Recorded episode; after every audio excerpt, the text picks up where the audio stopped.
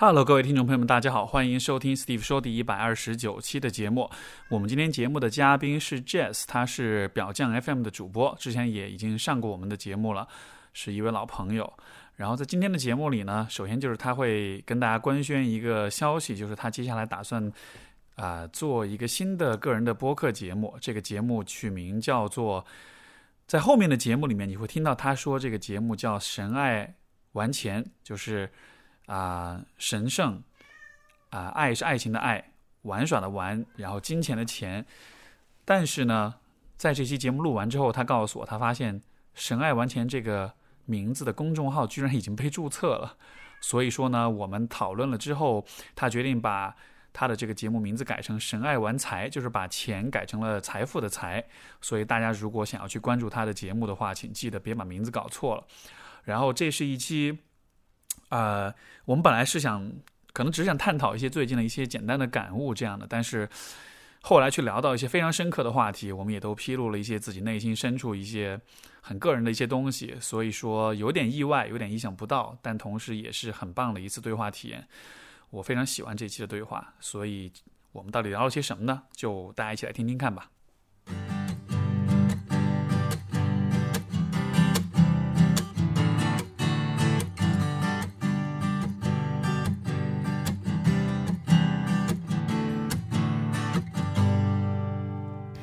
大家好，欢迎收听第一期的《神爱玩钱》，我是 Jess。啊、先跟不认识我的听友介绍一下自己吧，我是可以说是全网最 low 但是又最有深度的性情电台表匠 FM 的主播之一，啊、也是专注于冥想和亲密关系成长社群“章鱼觉醒”的创始人。那大部分时间我住在荷兰阿姆斯特丹，去年在这里完成了人类学博士。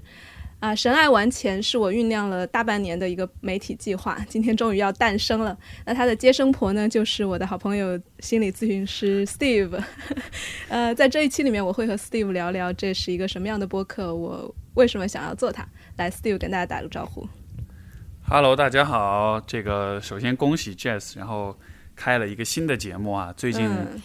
最近新开节目的人比较多，这我这已经不是我第一次多做接生婆了。对对，然后呃，这也是我们两个的播客一次串台一次，因为以前是你来当我嘉宾那样的啊，但是就但是这一次是我们就是主播串台，我们一起来做这样一期节目。一方面呢是呃给 Jazz 的这个新播客做一个这个第一期内容，嗯，这对对对，没错。然后也是强烈推荐大家去 follow 嗯这个 Jess 的新、新节目。然后这个节目是什么？等会儿你跟大家介绍好对吧？，好的，好的，然后一方面也是我们其实之前也谈到一些，呃，你你也跟我讲你你的想讨论的一些话题，嗯嗯，关于这个人生的这种变化啦，关于低潮期啦，这样我觉得这是一个让我特别期待的一一一次对话。对，你就见不得别人好是吧？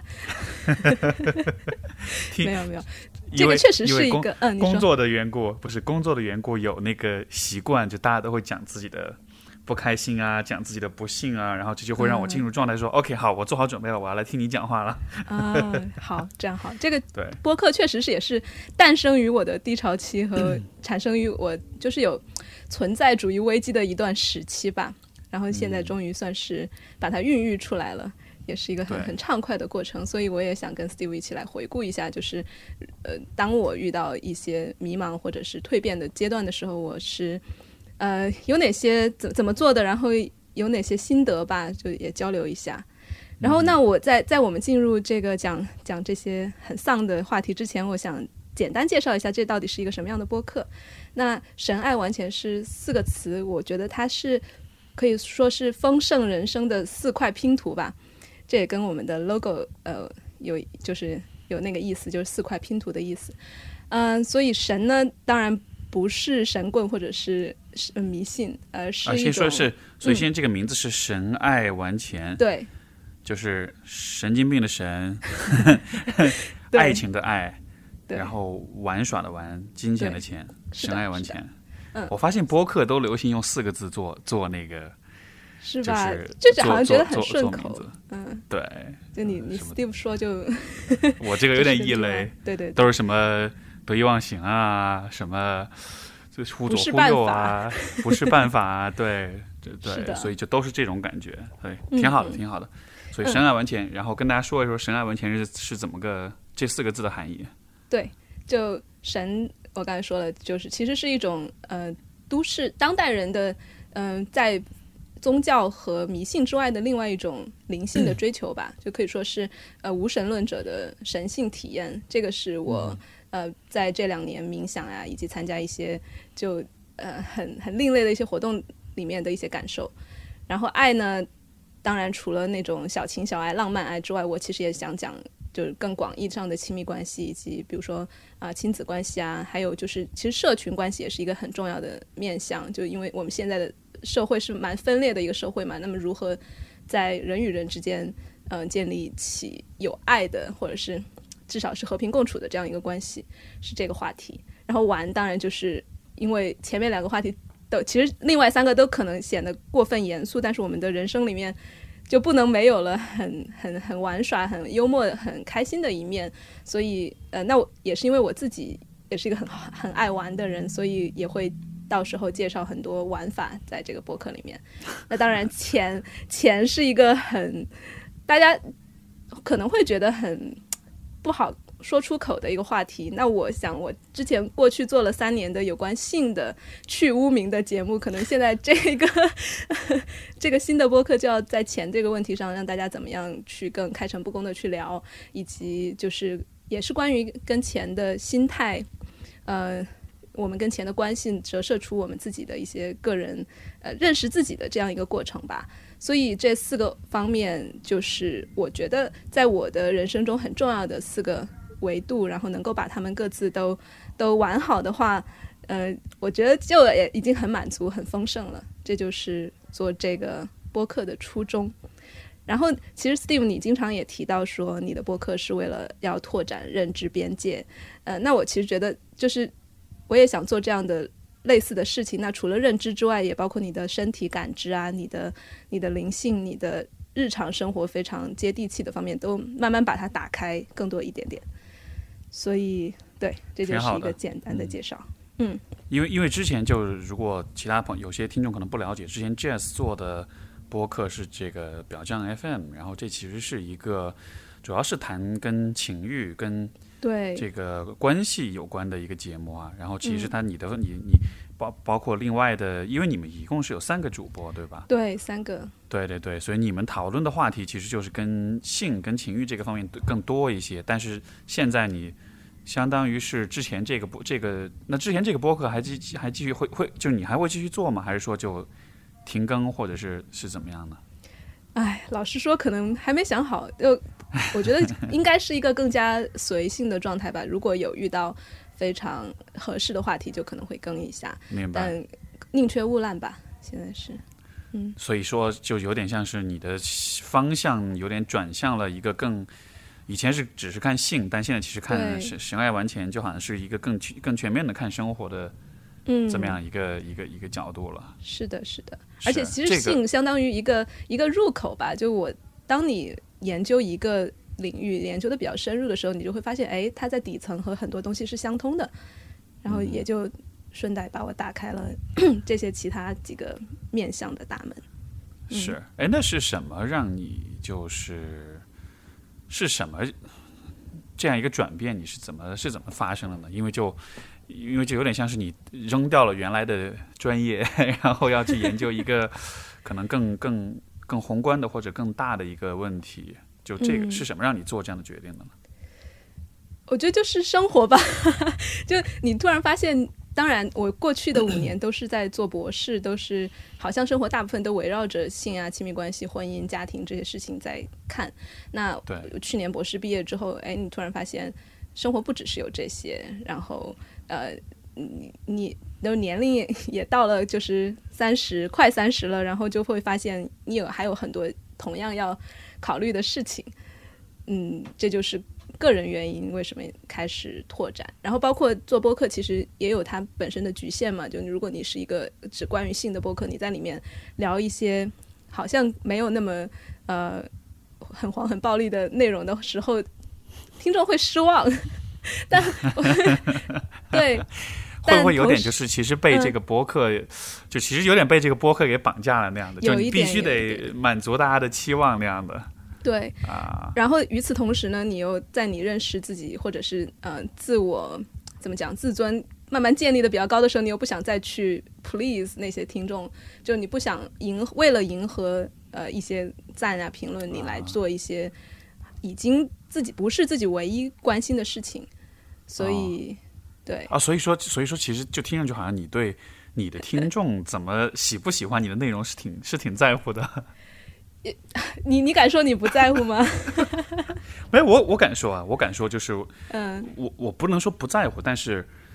就是我我聊哪些话题，我说哪些内容，我用什么样的方式探讨，我觉得这个我还是比较自我的。就是这个，嗯，你看我这节目叫 Steve 说，就是一来定位就是我在说话，你们在听。虽然没有没有，呃就是就是虽然我没有那么居高临下的态度，明白，但是我觉得关于思考这件事情，因为因为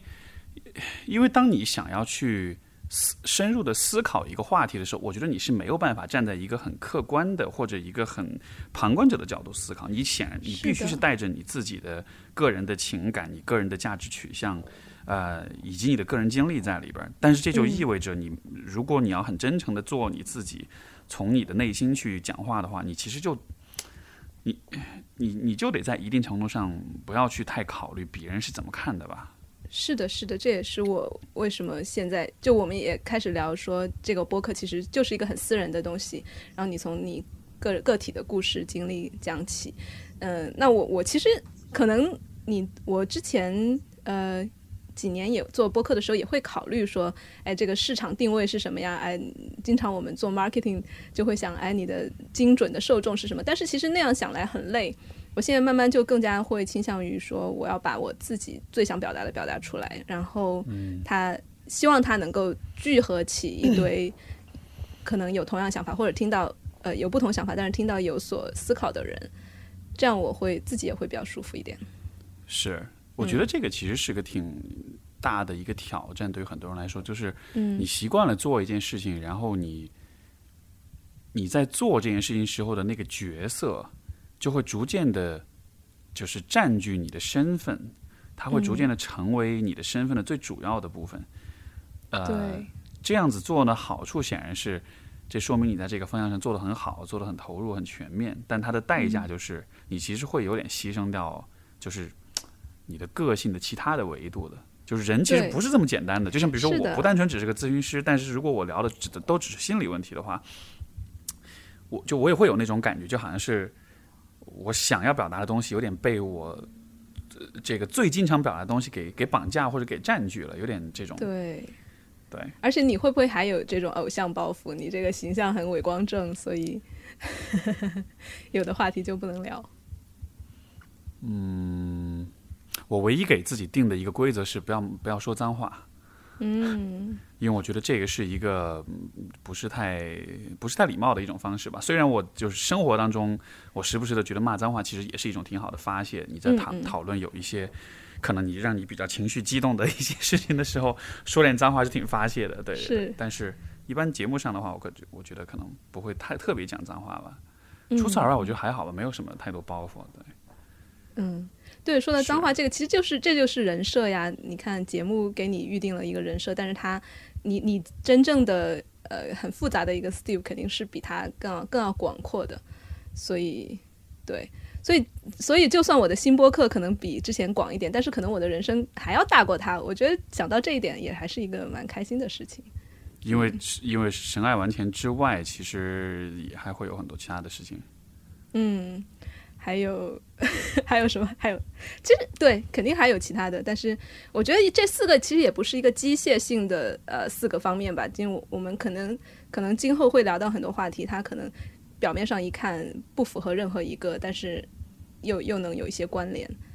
嗯，对，挺好的，是一个挺好的。我局就限性。总之嗯总之很、呃这个恭喜新播客开播，然后也谢谢，也也祝愿听众们，就是如果你也有开播客的想法，早早行动起来。然后我我真的就是过去这么一一段时间，我越越发的觉得，就播客真的是一个特别棒的一个媒介形式，因为是的，一方面是就是你能够通过这样的方式和你的每个听众建立一种很个人的一种关系。嗯，然后另外一方面就是，它真的是给了我们一个很深入思考很多问题的空间吧。就现在，呃，我我前段时间在微博上写了一个段子，就是讲说这个你的信息输入的这个质量的高低，然后我就列了几个建议，但大家应该做些什么事情来优化自己每天是获取信息的这个资源。然后我觉得现在我是就是当下我生活当中有两件非常有两个非常就是我非常推崇的，嗯。优化你信息获取和思考的两个事两件事情，一个就是播客，就是通过播客和别人或者和你自己进行一个很高质量的对话。还有一件事情也是我最近开始尝试，我觉得非常有意思，就是一个非常 old school 的一个非常呃这个这个怀旧的一个、嗯、一个方法是什么呢？就是就是就是通过 email 写信。我现在有几个朋友，我跟他们是定期会，也不是定期，就是我们。时不时反正我们会互通邮件，嗯、对，像比如说我有一个朋友，他是，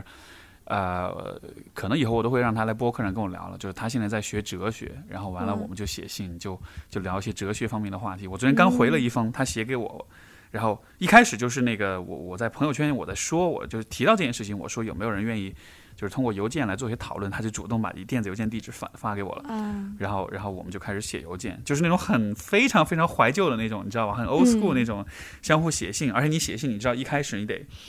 先有那个展信家，然后会有些问候，然后会你会要评论一下上一封信他写的有些内容，然后你再去讲他的观点，你再去讲你的观点，就就是一个很，而且我发现就是我坐下来写的时候，其实那比说的要求还要高，嗯，因为你得。就是把自己的观点用一种很清晰的方式表达出来的话，因为我们聊的话题，像我昨天刚回那封信聊的是什么呢？因为之前我有问他如何看个存在主义，然后他说他不太知道，不太了解存在主义。我说，他就问我说，你能不能给我简单介绍一下？我就坐下来写，我一写我就发现，天哪！我说这好难写啊！所以昨天我为了回这封信，我还。搜了半天，看读了半天 Wikipedia，然后到底什么是存在主义，然后很认真的回了一封信回过去，那样的，就就就他真的是一个很好的一个方式，就是逼迫着你用很、嗯、很很逻辑的、很系统的方式去思考，完了你最后写出来的东西，你写给他，但反过来其实也帮你自己就是很好的整理了你的思路。对，所以哎，这就写信跟是所谓录播客的，输出倒逼输入嘛，就你必须要输出一点东西，你就去看，你就读，你思考，对。嗯是，所以哎那所以这是我特别推崇的两个方式。嗯，哎，说到那个 podcast 嗯播客，你能推荐几个你在听的吗？就你会给听众朋友们，没没时间，没时间听。所以你所谓的播客是一个很好的方式，就是对你来说，你来传播你因为因为因为那个我经常听的就是 Joe Rogan 嘛，Joe Rogan Experience。啊，明白。对，对，嗯。然后他的那个地方延展出来的其他的一些播客，对，嗯。最近我有在看那个有一个很有意思，就是呃 Sam Harris 和 Jordan Peterson 的那个辩论，我有在 YouTube 上的辩论，对，嗯。他有他一共有三场吧，好像，这样哦，我我看了对，其中一场就他那个是变得很他那个对，因为他那一嗯场都是两个小时那样的，然后你看他们对话，你就知道，就是真正思维很缜密、很有逻辑的人说话是什么样的。他们真的是会两个话题聊，我们需要先 define，比如说我们俩聊一个辩论一个观点，我们要先界定自己的观点的边界在哪里，然后我们看看我们的边界是否重合，我们再看看我们的假设是否是一致，然后我们再进行辩论。特别长的铺垫，就特别高级的那种对话，你知道吧？对，这也是就是你说的信息源的呃这一点，我自己也是基本上我听的最多的播客就是 Sam Harris，然后 Tim Ferriss 也也会听，因为他我觉得他做的越来越有深度了。然后还有一些好玩的，包括 Multi Amory 是一个关于开放关系的一个播客，他们做的也很深，做了两百多期了。呃，然后还有一些什么 Infinite Monkey Cage 是英国的一个科学脱口秀，也很就很轻松、很搞笑的脱口秀。所以我觉得也是，呃，我每天如果要在路上买菜或者是健身的去骑车的路上都会听播客，这个确实是我很大的一个信息源。嗯我想到前两天微博上不是有一个辩论嘛，就是因为王思聪在说嘛，包括其他人在说，说学英文是没用的，说都是浪费嗯时间什么的。我看完我就觉得天哪，就是如果你英就是如果你英文不好的话，你得错过多少优质的播客。是呀，是呀，包括你就是这个说到英文，我刚好想要讲这个事情，就是我这个播客也想做成一个双语的播客，啊因为我人一半在国外，一半在国内，然后朋友什么的也是一半一半。我之前曾经对这个事情其实很很很迷茫，就是关于自己身份危机嘛，就好像在哪里都嗯、融不进去的感觉，或者是就是在哪里都有一点另类，有一点那种边边角角戳出来。但现在我会对这个这个这种状态更加舒服，然后也刚好可以把它融入到这个新的播客里面。嗯，所以比如说我可能下一期会找一个荷兰的朋友来讲一些关于就是他们创业呀、或者是关于什么沟通啊，这各种各样方面的问题。然后我觉得这也是一个全球化的缩影吧，就我们现在。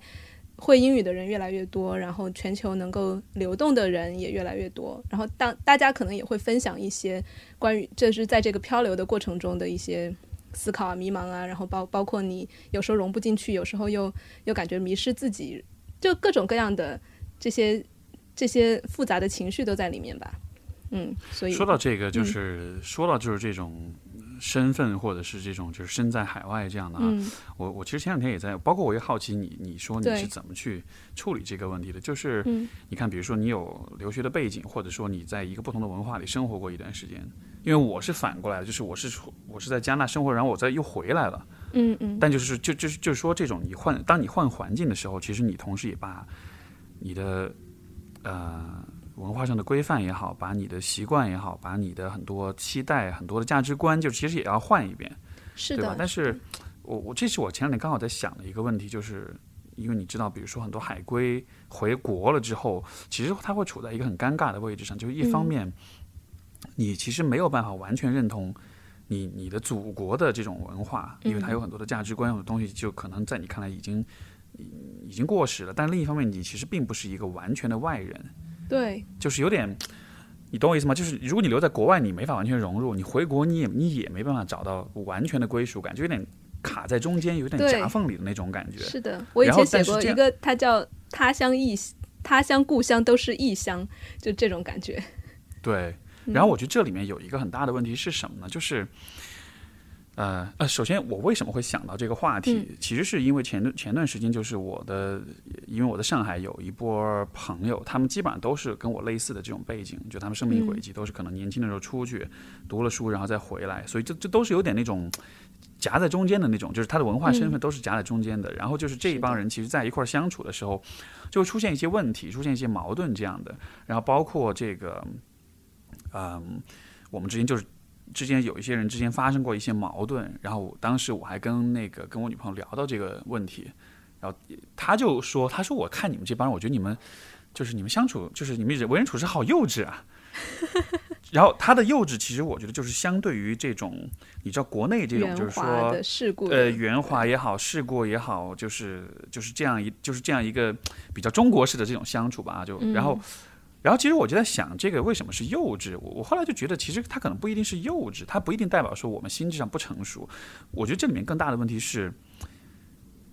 我们这一帮朋友之间其实没有建立起一个比较清晰的一个互动的一种规则。嗯或者说的宏观一点，我们我们之间没有建立起一种文化来。就是嗯如果你比如说你长期留在国内，那你和别人相处会有你的一套思路，而这套东西和大文化，呃，就是大的环境是是相匹配的，嗯，对吧？然后如果你一直在国外的话，那么你你会玩老外的那一套相处，是，就是大家都是有一些比较清晰的规则、跟界限、跟期待，然后这些东西会成为，嗯，它能够指导你，呃，去处理很多人际关系上的问题。但是我的观察就是，我注意到我们这一帮人，其实我们之间其实都，就是那些规则跟界限其实非常模糊。嗯对，就是有的时候我们是按照有点，比如偏西式的、偏老外的方式来相处，但有的时候又有点中式，就很混乱。所以其实我觉得，好像我们之间出的那个问题，其实不是幼稚，而是说，就是就是就是太 confused，太太太太家其实都在混乱了。摸索，可能对，而且从那个社会学角度来说，它这个叫什么 global hybridity 嘛，就是全球的杂交性或者混杂性，就是在你们身上就很很明显的体现出来。对啊。但这嗯个事儿，我觉得，其实就想到这儿，我就觉得，呃因为这也是一，我觉得怎么说呢？从从一个人身份的角度说，因为因为人际关系只是一个，只是一个切面嘛，就是它只是嗯折射出一方面。我觉得整体来说，嗯，你你从国外回来也好，你从一个小城市到到到一个大城市也好，或者是你就是总之只要你的，因为现在人的流动性都很大，所以很多人其实都有一个，就是你脱离了你曾经的背景，你曾经的环境，然后你进入到一个崭新的环境里，所以你需要面临，就是你要么。就是你需要面临你的旧的身份文化和新的身份文化环境之间的这样一种取舍跟冲突吧。嗯，就对，所以所以就对，所以就刚刚你讲到那儿，我一下就想到这个了，因为我想到这里就觉得略略微有一点儿失落的感觉，就觉得，嗯，你知道吧？就那种很一一一个很一个很 symbolic 的一个，就是很形象、很象征意义的一件事情，就是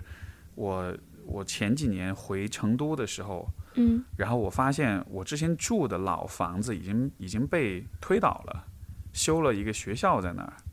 嗯，然后就是当时我知道这件事情的时候，其实特别特别难过，难过的倒不是说什么那就都没了或者什么，而是说，就其实他房子没了也就算了吧，但是问题是这样一个地方不在了之后，当你想要寻回有关这个地方的某些记忆或者是你某些身份的。组成的时候，你其实就无处可去了，就好像那个部分就永远的失去了。记忆里面去，对，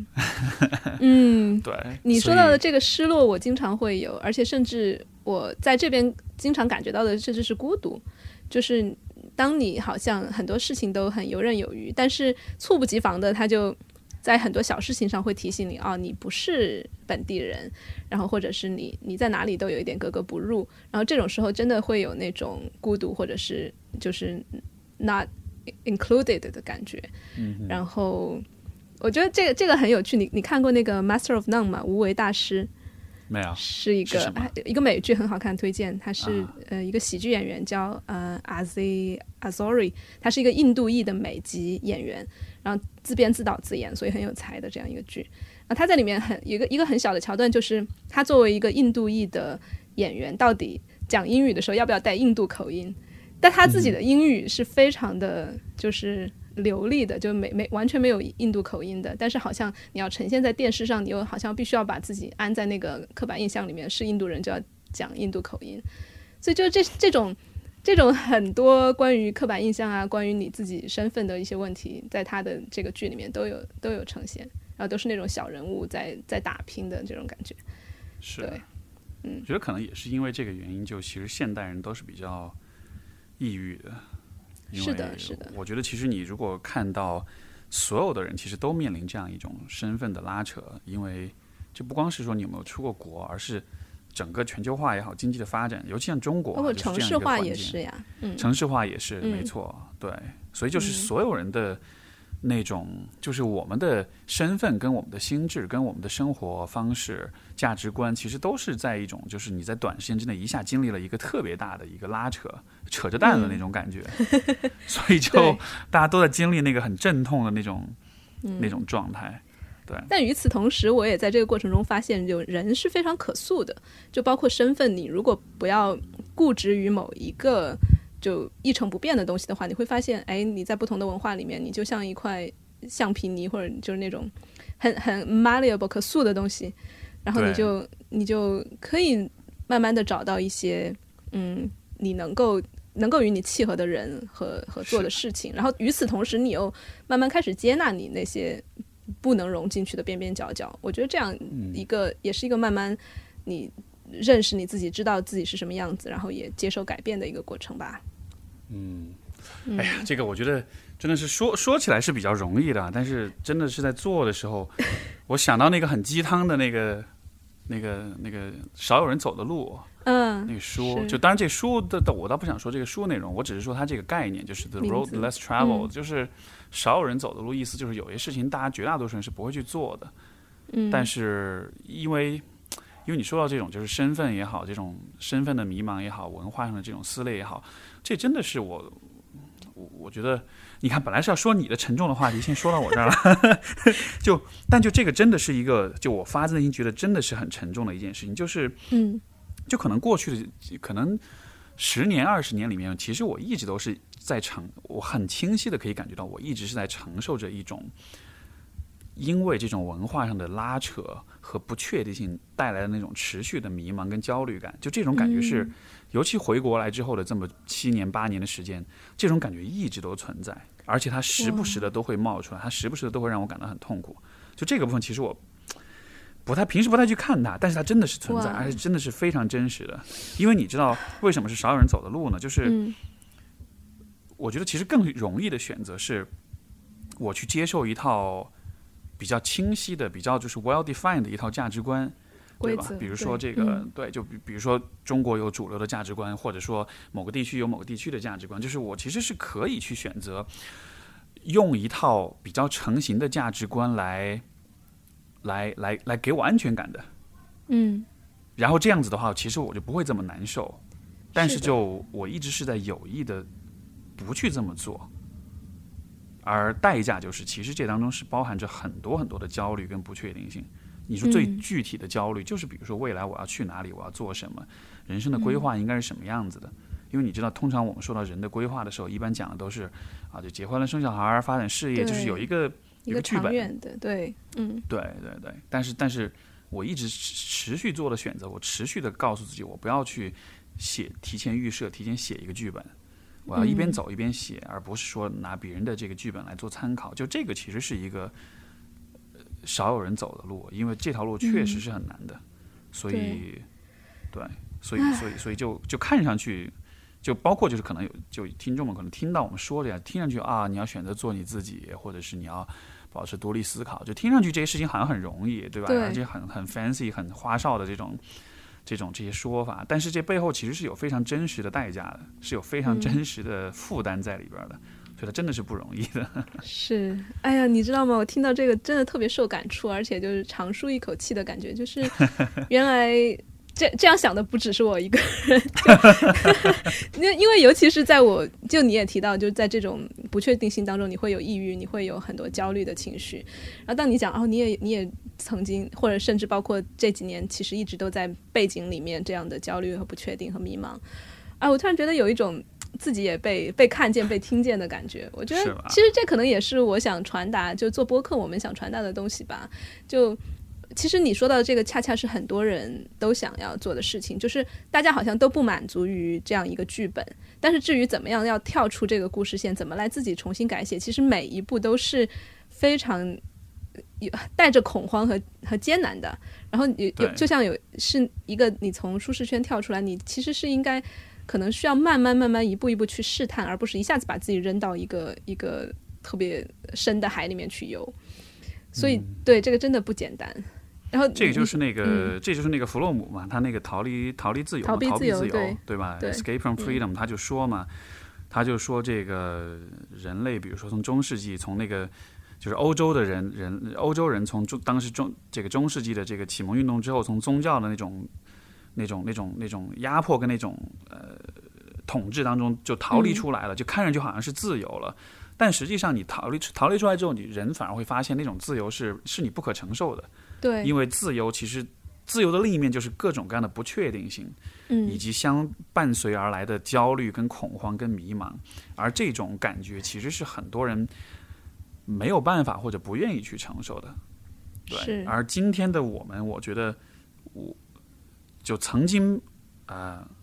去。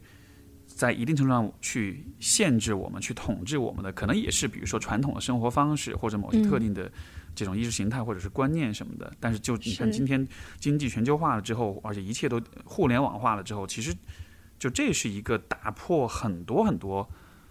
价值体系跟传统观念的这样一股力量。然后看上去它可能是对人的发展、对社会的发展有很大的好处，因为它带来了更高的流动性，带来了更大的自由。嗯但是另一方面，我觉得就是这意味着，至少从个体的角度来说，这其实意味着一切都是在被洗牌的。对，是尤尤其你是尤其是我觉得嗯价值观的洗牌，就是你看，比如说你问你问一个任何一个，比如说年轻的都市都市的这个年轻人，你问他，嗯对于你来说最重要的是什么？对吧？你的价嗯值观的这个金字塔里面排在最上面的三前三位是什么东西？我觉得可能很多人都会要想半天才能想，甚至说他他不知道，因为可能没想过，可能没想过，嗯。或者得不出答案。你说到这个洗牌，我真的，你有你有戳到我心里了。其实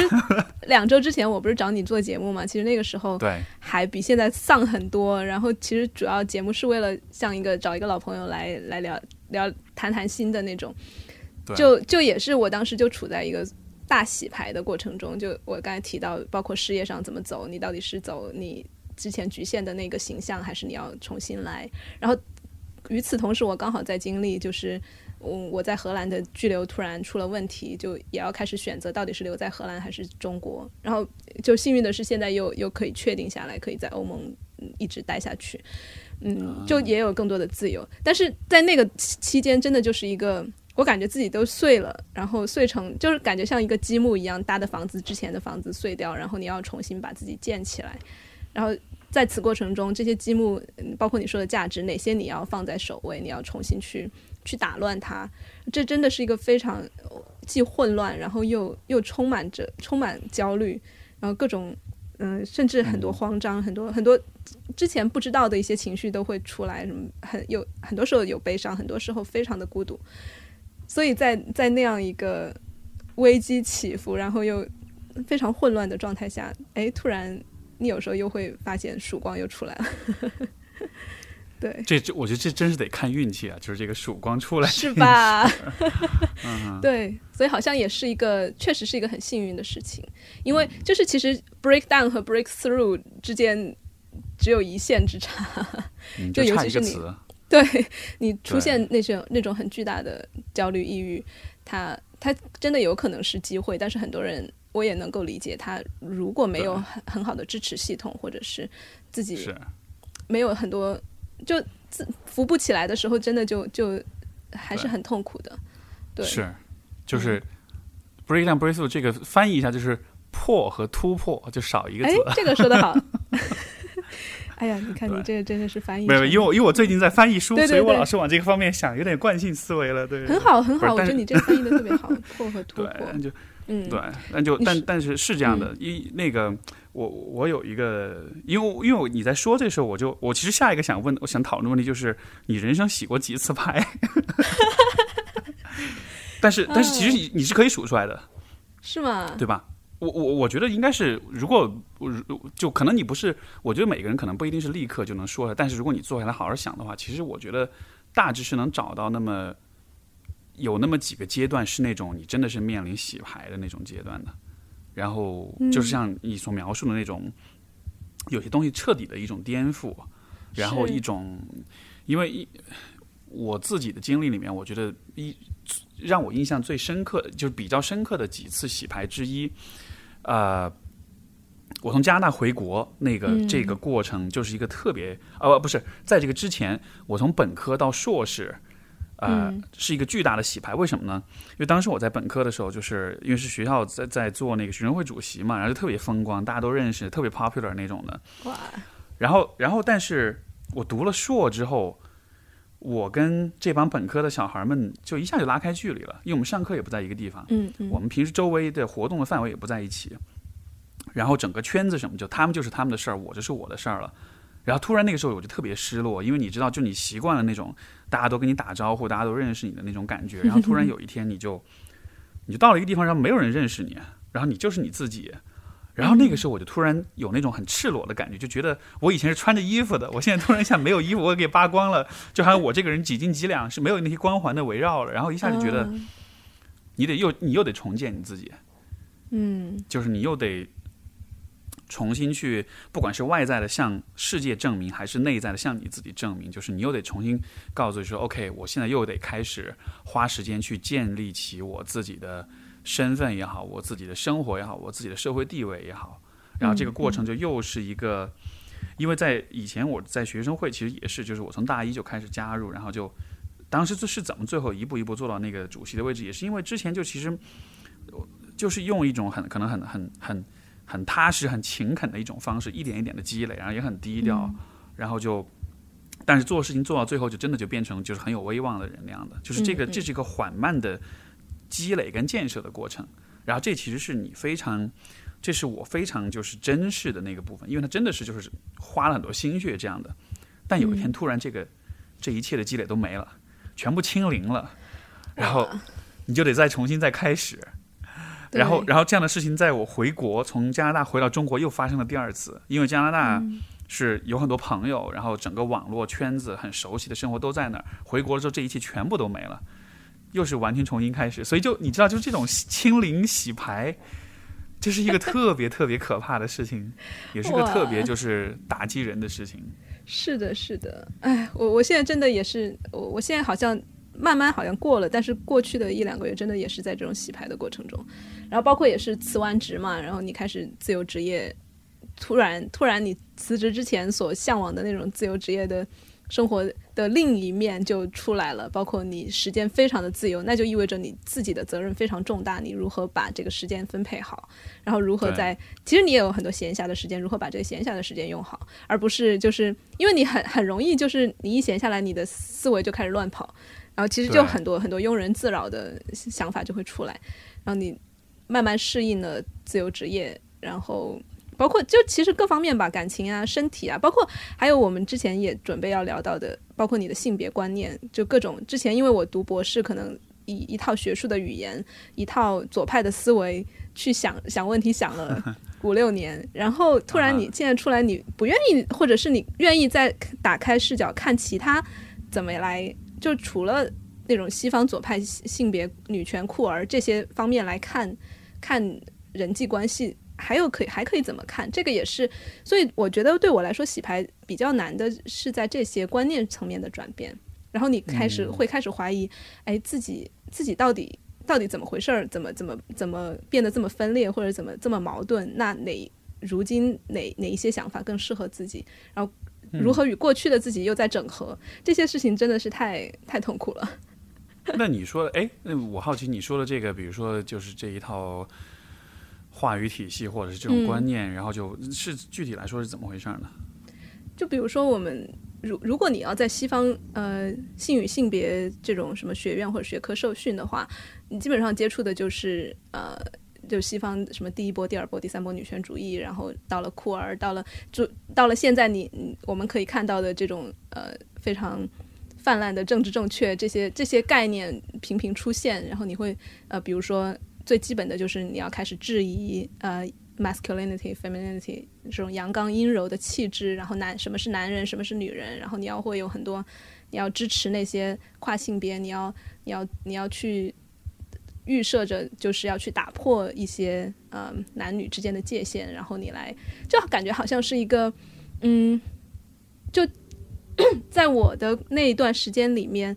呃，因为自己也比较年轻，就像是一个心高气傲，然后很很叛逆的年轻人，想要摧毁一切规则，然后想要重建一个世界的那种。然后你会对，比如说呃现现有的社会上的一些男女规则呀，一些一些这种东西特别不屑。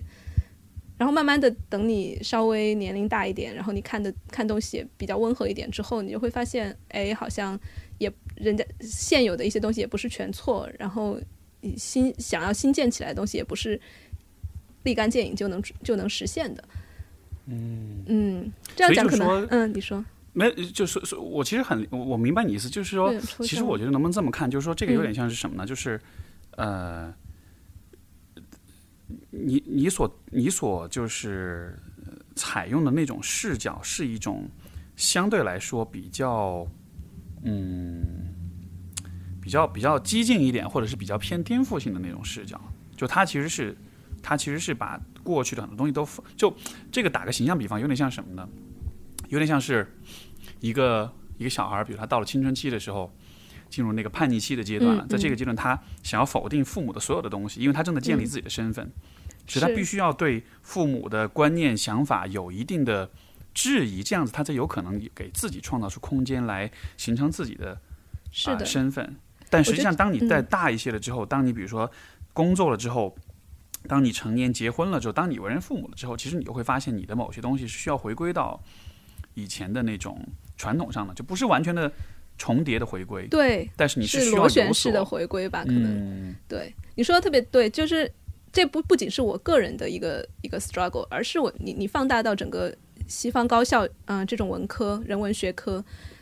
其实都有一点那种想要努力的去开拓，但是又有一点跟这种社会变革是缓慢的嘛，跟真正的社会又有点脱节，然后就造成很多的很多的冲突。但我觉得我现在比较乐观的是，觉得就是比如说经历了过去一二十年那种很激进的呃性别也好，就是呃美国的那种左派运动之后，现在因为有了比如说川普啊，还有一些很很很多的反错，就这种反错当然就是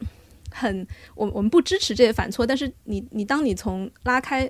拉远一点看，它好像就是一个钟摆一样，它它过左过右之后，可能慢慢的更多的人开始去看从一个更平衡的视角去看问题。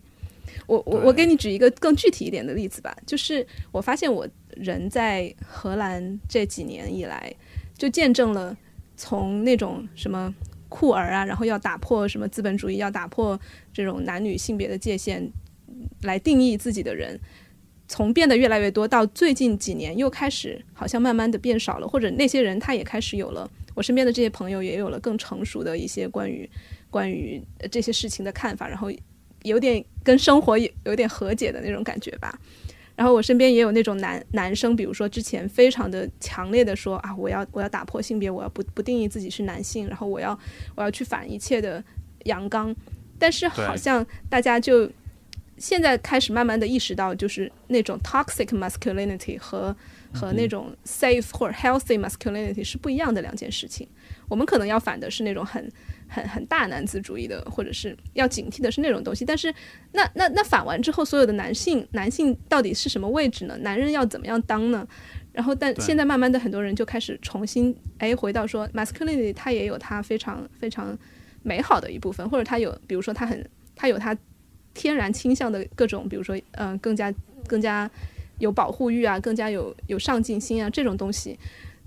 其实是是可以捡回来的。然后我发现我身边很多朋友在在开始慢慢回归这种捡回自己的一些一些阳刚和阴柔，包括我自己也是。过去过去总会觉得自己想想要去做一个更中性啊、更酷儿、更更更那种反叛的一个人物，但现在慢慢的跟跟自己的 femininity 越来越多的有连接之后，觉得哎，这个也也经常也会感觉到很有力量、很很美，然后就很很顺的一种感觉。嗯，对，因为因为就是说，可能如果从，但这个我觉得就国内的这个文化环境跟欧美有略有点不一样啊，就是说，所以当我们谈到比如说就是阳刚阴柔这样的问题的时候，如果是放在就是西方，在这种就是呃女权平权这种左派的意识形态非常强的这样一个氛围里面，就可能会非常的。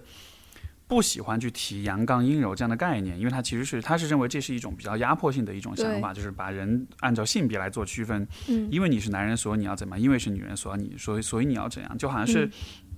这样一种分类是给人带来压迫，是创造不平等的。但是与此同时，这样的分类在一定程度上，它其实又是能够给人提供一种框架跟指导，不是说呃按照你的生理性别来区分你是男是女，而是说。我们如果从男女、从阴阳的角度去看待人、看待这个世界的很多问题，这其实是一个很有帮助的一个框架。是的，就包括看待你，当你看待你自己的时候，我觉得其实就每个人身上都是有阳刚和阴柔的部分的。嗯，而且这两个部分其实是需要通力合作的。这个，嗯，我举个就是很很真实的例子，就是呃，之前有一个朋友在网上通过那个私信，就是在求助，就跟我就是跟我讲，他就说。是是，其实是讲关于亲子教育的问题啊。然后就是，她就讲说，就是她老公就是一个非常严厉，然后非常 pushy，就是那种非常要求很高，然后呢，那个甚至有点冷酷无情那种的。就他是用那种，就是那种呃很严父的那种方式来激激励自己的小孩，希望自己小孩变得很强，变得很很厉害这样子的。然后他呢，就是这个求助这个人，就他又是比较性格比较。温柔的那种，他就是对小孩子就是那种很呵护、很很安抚、很很关怀的那种的。然后她跟老公就在这个问题上就有很大的分歧，就是我们到底应该怎么教育孩子。然后其实我当时反应就是，我说我觉得其实你们俩都都都是对的呀，就是我觉得这两种东西都是需要的呀。因为嗯，如果你只有就是阳刚的那个部分，你只有那个就是那种强势的、自律的，然后那种很拼、很苦。那种很硬刚的那种部分的话，可能你会很有条理，可能你做事情会很有自律，会很有自控。但是与此同时，你是没有办法喜欢你自己的，你也是没有办法喜欢你的生活或者你的事业的。因为你要真正能很喜欢一个东西，你是需要有发自内心的那种情感的部分，是就那个喜欢是来自那个部分的。但如果你很强用很强硬跟这种很冷酷的方式对待你自己的话，你是没法培养你的孩子对他对对他自己的生活或者对他做的事情是有那种很很热爱、很 passionate 的那个部分的，对吧？嗯但是如果你只有就是妈妈的那种样子，是很关怀、很温柔的，那么你可能会有很多很丰富的情感，但反过来，其实你又少了那种坚毅，少了那种那种自制跟自律，少了就是那种在痛苦的时候可以暂时的忍受，然后迎难而上的那种姿态。所以说，其实最合理的方式应该是把这两种品质结合在一起，你又能有情感上的那种热爱作为一种强大的动力，但同时你又能够有足够多的自律和那种啊、呃那种毅力来去支撑、去实现你的这种这这种热爱。所以，所以，所以，所以，我觉得，嗯、当我们说到就是对于呃从这种比较呃女权主义的视角去批判啊，就男权社会啦，就批判就阳刚怎么怎么啦，就我觉得这是有一点武断的，它是有一点就是忽视了说我们在说阳刚跟阴柔的时候，我们不光在说男人跟女人，其实我们说的是。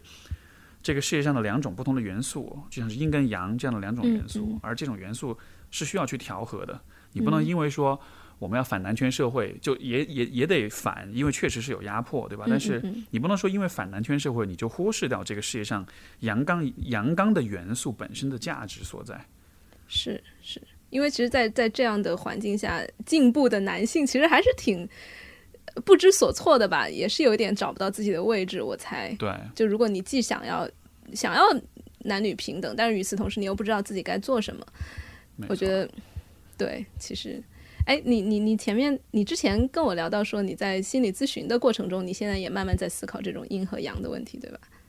不知道你在其其他的播客节目里面有没有讲到过？我之前好像也有讲到过，就这个哦也是一个，嗯，说实话，我聊这个话题会有一点点不安，就是嗯因为我觉得这是有一个有点颠覆性，就是我感觉是它是会触动到一些人的神经那种的，对，但就是就是说，其实心理咨询总体来说，它其实是一个比较偏阴柔的一个一个职业，是，对吧？因为它强调的是共情啦，强调的是情感上的关怀、人文关怀，强调的是呵护。就，嗯，这个部分首先它非常重要，但是我不知道这是否也会是一种局限，就有点像是。呃当然，这可能是我自己，就是说，可能我认对心理咨询的认识比较，就也许我有我自己的个人局限啊。但就是说，嗯，就像我刚讲的一个例子，就是就是父亲跟母亲教育孩子那个问题，你不能只有母亲，母亲很重要，她的那个角色非常重要，她给孩子带来的影响、那种支持、那种情感的呵护很非常非常重要。嗯但是与此同时，你不能只有这个部分，因为就总体来说，每一个人要面对的社会。它有它人文的一面，有有爱的一面，但同时也有残酷的一面，也有竞争，的一面。也有对对要对啊，但是那一部分的野心去话，追求，嗯对啊，对啊，对啊，所以就就有点像是，这个说的稍微说的难听点，就有点像是，如果你让心理咨询师去扮演社会当中的其他的很多角色，他们可能不一定能做得很好，尤其是扮演那种比较高竞争的那种那种角色。嗯对，因为他们通常的，因为我发现我自己就变成这样的人，就是我在面对竞争、面对冲突的时候，更多的是我选择的是一种更更柔和、更迂回，或者是更回避的一种方式，而不是说是我就要跟你硬刚那样子的，嗯对吧？那这样的态度，我觉得在有些时候是有用的，或者说是好的，但是我猜可能也不是所有的时候吧，所以对就对，所以所以会产生一点这样的疑惑吧。嗯，但我觉得你说的很好，就是嗯、你之前也跟我讲到说，你你的好像很多来访者，你可以把他们从一个很负面变成很平和的一个人，但如何从平和变到优越、优秀，或者是变到变到敢去闯，可能可能就是咨询心理咨询的它的一个一个边界了吧。然后，但是与此同时，我觉得，嗯，其实对我，我觉得你讲的其实也不是特别的颠覆，因为我我猜有越来越多的呃咨询师，或者只要是不不是那么主流的按照框架来的咨询师，他其实都能够看到，呃，一个人他也也有成长的需求，也有那种去去闯、去去上进的那那种需求，然后也也包括你说到这个，我我自己的那个呃这就是在过去的比较丧的一段时间里面，我我会看一本书叫《Spiritual Emergency》，呃，When Personal Transformation Becomes a Crisis。你你看听过那本书吗？就是一个很经典的八十年代呃反，就是有一个有一个运动叫反精神病运动嘛，就是它是啊发、发展自精神病学界内部的一个对对精神病学进行批判反思的一个运动。那这本书它就是这一帮就是很很很有名的，就是呃一些精神病学家他们自己来来思考说，我们我们做这种呃精神病呃的治疗也好，研究也好。如何就很多时候就把人病理化了，但是我们如何？其实可能很多人在感到抑郁和焦虑的时候，他其实并不是因为有病，而是因为他在经历人生的蜕变。他在这个蜕变的过程中，就是就可能遭遇了很多危机。那我们如何来帮他们度过这段危机，然后让他们变得更加卓越？而且这个这个卓越或者优秀，不是社社会上成功学意义上的卓越，而是他开始自我实现，或者是更加与自己的目的啊，与自己的这种追求相相契合这样一个过程。我觉得其实也有一小部分的呃精神病学家也好，呃心理心理咨询师也好，其实在在往这方面努力。对他这个就是说，呃，其实这种就是反这个 anti psychiatry movement，它其实、嗯嗯嗯，我我的理解是，它更多的是在看说，我们把很多人的心理跟精神层面的问题，把它病理化了，就是把它、嗯把它就是把它 medicalize，把它医疗化了，把它变成了一个有病的 path 就 pathologize，对对，把它病理化，所以这是就是其实是很不合理的一个一个部分，因为在呃，就像你对，就像你所说，比如说就是有些东西其实就是一种发展性的问题，包括有些是嗯。时代性的问题，对吧？是是，如果比如说我们生活在一个消费主义的互联网时代，我们就是会很焦虑，因为每天面临嗯。太多的选择，被太多的信息轰炸，太高压的这种工作。这个时候你跟我说，我给你开一个抗抗焦虑的药，你吃了就好了，嗯。就这其实是很不公平的，因为你是让个体承受着这个时代的很多呃很多很多很多问题，是然后同时你又拿你又拿药，或者是你又拿奶头乐，你又拿 各种麻痹他的东西去去去去处理这个问题，对吧？所以就这当中是对于整个人人类社会来说，这也许是有危险的，是有问题的吧？嗯嗯哎，对我其实还蛮喜欢，就是我们这样从个人、社会的视角来回的切换，这样子来看问题。因为有时候你你个人走到一个很狭窄的地方的时候，它确实有时候就是你你你是因为负担着社会的一些疾病也好，社会的一一些呃不够完善的地方也好，所以有时候放放大视角来看，可能也没有那么的对。把自己的个人的责任变得那么大，对，是因为现在大家都就是比较，我觉得很多东西是容易心理学化，就是你懂我意思吗？就是是我们会把所有的问题从心理学的角度去解释，但是就我觉得这样就心理学这个视角固然是很好的，我觉得它是很有价值，但是你不能把所有的问题都只从心理学的视角去看，嗯，因为那样子的话，你就会忽略很多这个心理学可能只是因为这个学科跟人的关系更贴近，所以它更容易被大众化，它更容易被大众所接受。但你像嗯人类学、社会学、历史，然后就还是有很多的其他的学科。其实每一个就是人是很复杂的一个一个生物，所以你其实需要很多的角度去看它的。你只从心理学角度去看的话，其实就跟当年那个反这个 anti psychiatry movement 一样嘛，就是你把所有问题都病理化了。嗯嗯，都把它归结于个体，你看不到个体之外的很多因素，那肯那显然是不行的。嗯，对，而且这个也可能是因为我自己的学科背景本来一直都是跨学科，什么法律和人类学，然后包括我自己生活的又是跨呃地域，然后就就你在各种跨越边界的过程中，你会发现，其实没有任何一趟一套理论它能够覆盖全世界，没没有任何一套。大一统的理论能够解决你所有的问题，就包括你心理学，包括我有一些比较比较，比如说神棍的朋友，他会觉得佛学可以解解释一切，或者是一些 New Age 的一些理论可以可以来覆盖所有你人生中遇到的问题，都拿都拿那一套东西来解决。但我现在就是因为自己有过这种低潮期或者比较丧的时期，你就会开始去。你你很焦虑，你会去抓各种各样的呃工具或者各种各种思路来来来看问题，你突然就会发现，哎，没有任何一套工具能够覆盖掉所有的东西。对然后，但这个就是正是它有趣的地方，就是他们互相之间竞逐，然后有时候有重叠交叉，有时候又又不能够完全击垮对方。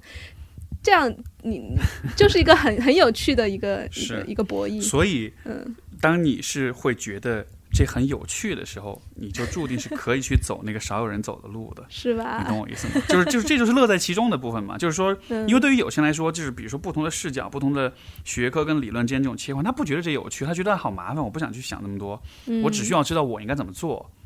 对于这样的人来说，可能他确实是需要依附在某一个体系之上的，获得一套比较清晰、比较确定、比较稳定的一套价值观，然后这样子他就可以进行自己的生活了，对吧？嗯但是就我觉得这样也没错，就有些人比较喜欢这样子，我觉得这是 OK 的。只是说，就像你，我自己也是这样的感觉，就是我觉得特别让我兴奋的，就是那种不同的领域跟学科，它能够帮你对同一个问题有不同的这种了解。嗯，像比如说我跟我这个学哲学的朋友去探讨很多问题，我为什么就就愿意跟他通信？因为他平时他写的一些东西，就是真的就给我带来一种啊，就觉得哦，还可以这样看问题。然后你知道，就当你发现了问题的另外一个面的时候，就那是一种就很自然的一种很兴奋的感觉，嗯嗯，就会让你觉得莫名其妙的那种被注入了能量一样的那种那种感觉。对，对所以就所以因为是有这样的一种，呃，而且我也不知道这种感觉是怎么来的，就好像它是天性，它是有一点，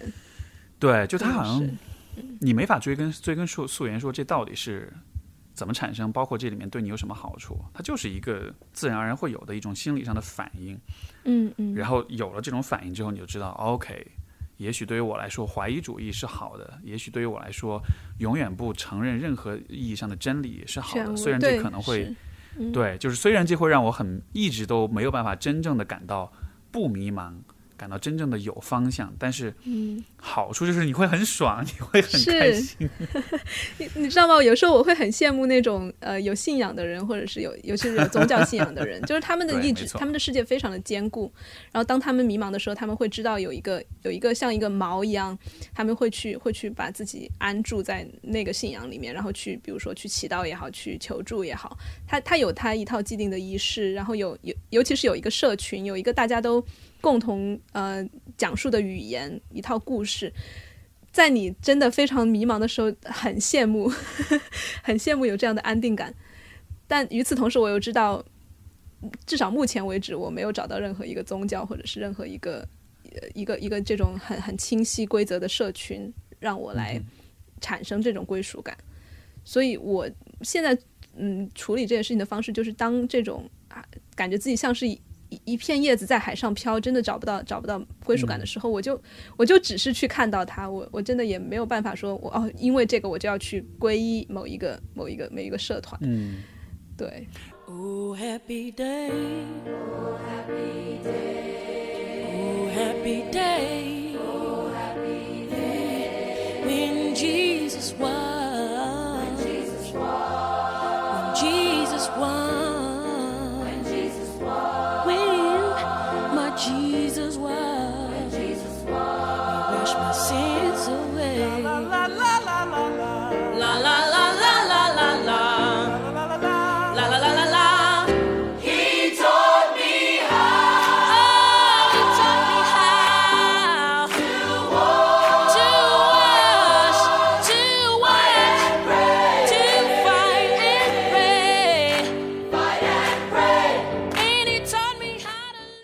哎，你我好奇，你小时候就从小到大，嗯你有你有偶像吗？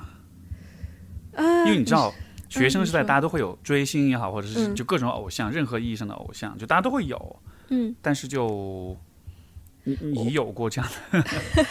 那小时候可能就是那些什么呃明星偶像了，但那个可能就是青春期的那种嗯投射吧。啊，但我现在会很很，我的偶像就是那种 YouTube 上你知道那种全才型的艺人，也不叫艺人，就是那种 YouTuber 吧。比如说有一个叫嗯 Exerbia，、就我每天可以可以就是想象他就就会心花怒放的那种，还还不是说 还不是说喜爱，因为他根本都没有脸，我不知道他长什么样子。但是我觉得这就是我的偶像，就是他是那种会让我崇拜，或者说让我看到哦一个人他的潜能。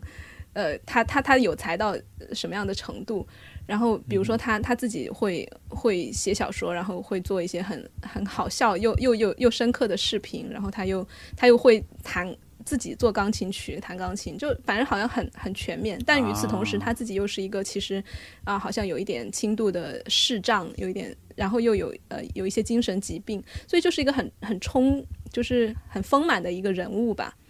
嗯然后但是又就就他有他形成了自己的一套价值观，然后他又他又对，就是就是那种非常有知识，但是又没有那种傲慢，因为他知道人类知识又是人类知道的东西太少了，奥秘太多了，然后就是嗯。又、又有那种谦卑，所以你你我你能够 get 到我所描述的这种偶像气质，我我觉得我觉得这这这更多的是一种，呃，就是成年人的那种偶像，是吗？就说是嗯那种，就你的这种偶像是对他的一种，你是对他一种有意识的欣赏，嗯，就你能说出来你为什么欣赏这个人，这个人为什么让哦我明白感到对吧？就我我问偶像是因为这样的，就说盲性的那种，因为我们前面不是说到，嗯我们对，就我们前面不是说到，就是有没有信仰，或者是你会不会信仰一个某一个单一的体系这样子。嗯然后，因为这其实是我从小到大一个，就以前甚至说是一个困扰。嗯我从来没有偶像，我从来没有崇拜过任何人。因为你知道，你小时候大家都会去讲啊，我崇拜谁谁谁，我喜欢谁谁谁，对吧？小学的时候大家是崇拜伟人，到了初中的时候大家是会崇拜明星，会追星，然后到了可能再大一点，就是可能是就就是大家都会有偶像。然后当你看到周围人都在很津津乐道的谈论他们的偶像的时候，那是挺有危机感的，就会让我觉得。我是哪儿不对吗？我为什么没有偶像？就是就是我从来没有办法，就真的是非常发自内心的很幸福，以及就是对一个人很佩服、很接受，然后很就是这样的一种，一直到了。呃，我读就是上大学之后，我嗯才对我的几个教授，包括我导师，才有了那种偶像的感觉。但是那种偶像，我觉得也是一种，就我就跟刚刚你讲的一个感觉很像，就他其实是一种，我觉得是比较成年人的偶像，是比较就讲得出来为什么的那种，嗯，对对，他的偶，他让你觉得是偶像，是因为他在很多方面做到的很多事情是是是是是非常卓越的，是非常出色，是非常就是了不起的，而这个是让你产生那种尊敬、产生那种崇敬的感觉，但就是那种那种更本能、更情感上的那种想要臣服，想要 对，然后就那种感觉，我觉得啊，我可能这辈子都不会有了。呃，那你现在还会对此产生困惑吗？或者觉得这是个遗憾？应该不会吧？有一点点吧，有啊，还会吗？没有，就体验一下也好嘛，对吧？就是那种，因为因为你知道那种，我就我能想象那种感觉是很美好的，因为你是把你整个人，你把你的自我，你把你的存在是整个融入到了一个比你更大的一个一个一个一个事物上面去的，嗯对吧？比如说，比如说上次我跟那个中二聊 Michael Jackson，对吧？很多人喜欢 Michael Jackson，就是他就是他就是在追星，在这个这个迷恋这个偶像的时候，他就是把自己的身份融入到了一个更大的群体当中。是，作为 MJ 的粉，嗯作为他的这个死忠，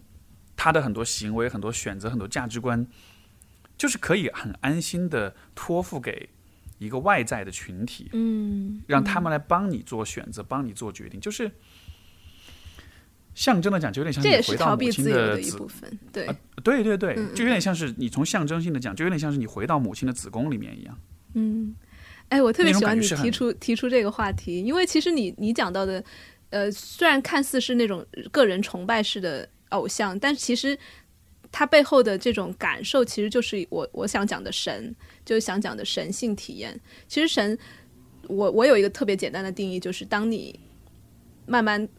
放手，然后放开自己的小我，就放开那个 ego 的部分，然后融入一种敬畏。就不管是你对某个人的敬畏，还是对大自然的敬畏，然后对对未知的敬畏，你你你开始不再只关注我我我的时候的那种东西，就是神。对我来说，嗯，所以所以这样说来，就是比如说你你可以通过冥想达到这种状态，或者是你你你经常有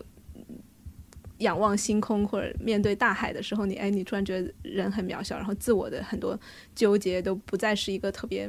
特别重大的问题，包括你你听那个 Blue Pale Dot，就卡尔赛跟那个什么暗淡蓝蓝点，就讲地球，你如果放大到非常大的话，它就只是一个真的是一个特别小的点。当你去想这些事情的时候，一定程度上你可是可以把自己交交托给这种这样这样一个宏大的事业的。然后在这个时候，就像就像你嗯就有你所所说的那样，回归母体，或者是回归一种嗯与与一种更更宏大的东西相连接的那种感觉。对，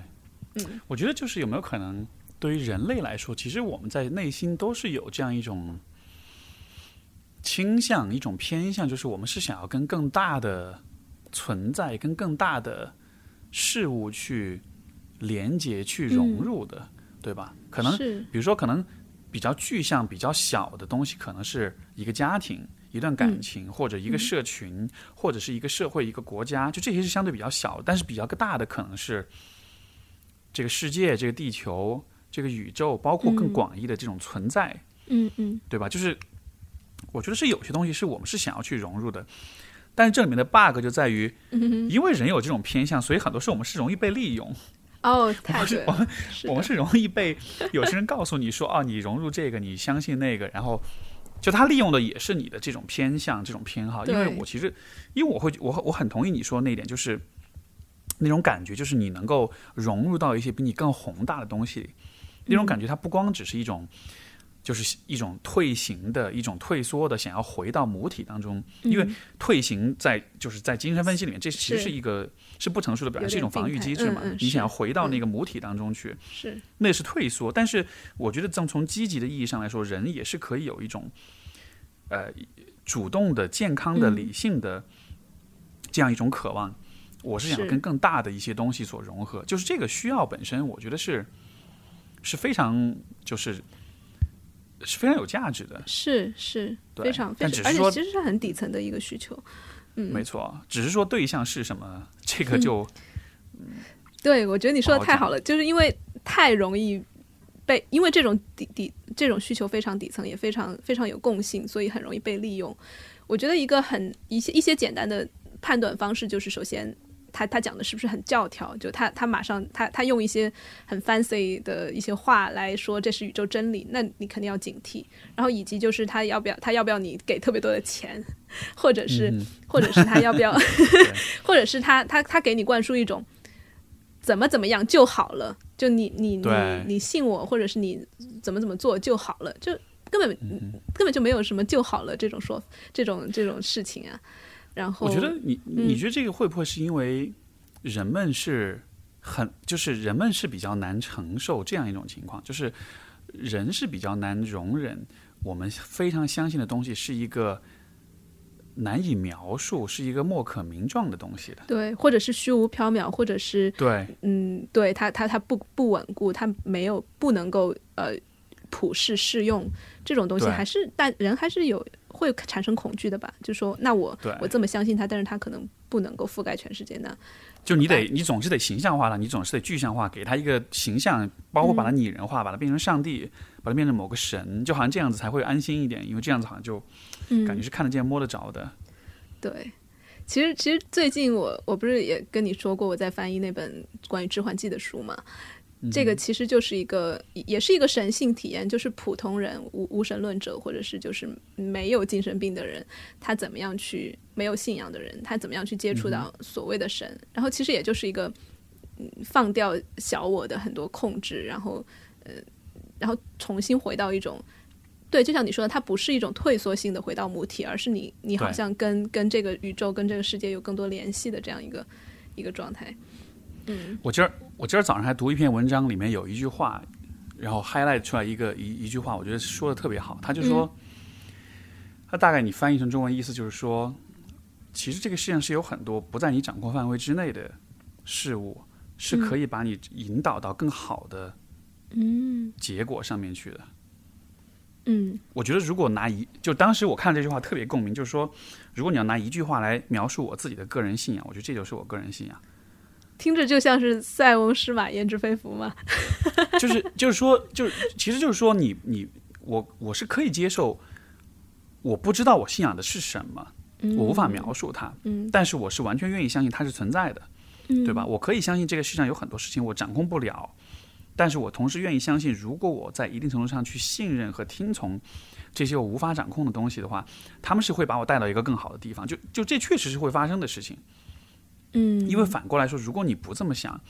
如果你相信一切都应该是在你的掌控之下，或者说你应该只选择你能够掌控的事情的话，嗯事实跟经验跟数据是非常清晰的证明，你是没有办法过得很开心的，你会变得很焦虑，你会变得很抑郁，你的观念也会变得很狭隘。嗯就就这个世界上确实是有很多东西是失控的，是不在我们掌控之内，但是这些东西你必须得去相信它。对，哎，但我觉得相信它是一回事，然后你刚才提到的说相信它会给你带来更好的结果是另外一回事，因为后者听上去就有点像盲目乐观，或者是那种。他，你知道，我不我不知道它是什么，但是我我我希望它能够带给我带来好运，因为你我们有时候不得不承认，就是这种不确定、这种未知、这种无法掌控，是可能带来灾难的，是可能带来非常大的打击的。然后在这个时候，你还要不要接受它？我觉得这才是一个我我我觉得可能我我理解是说，就是就是信，就是人应就是怎么说呢？人应该有信仰，但是我觉得信仰不能成为你自己懒惰和逃避责任的借口。你懂我意思吗？就是如果你坐在这里，然后你祈祷上帝啊，我明天可以有一百万，对吧？这显然不会发生，为什么呢？是，因为你逃避了你自己的责任。嗯，就你嗯作为一个人，你是有责任去去努力的去经营、面对、处理你自己生活中的各种各样的问题的。对，如果你的许的愿是我决我决定要挣一百万，我希望上帝可以帮我，嗯。我觉得这样的这样的许愿是是真的会被就象征意义上是真的会被上帝听到的，因为你在挣这一百万的过程中，你就真的会发现，在有的时候就会发生一些如有神助的事情，发生一些很幸运、嗯。很巧合、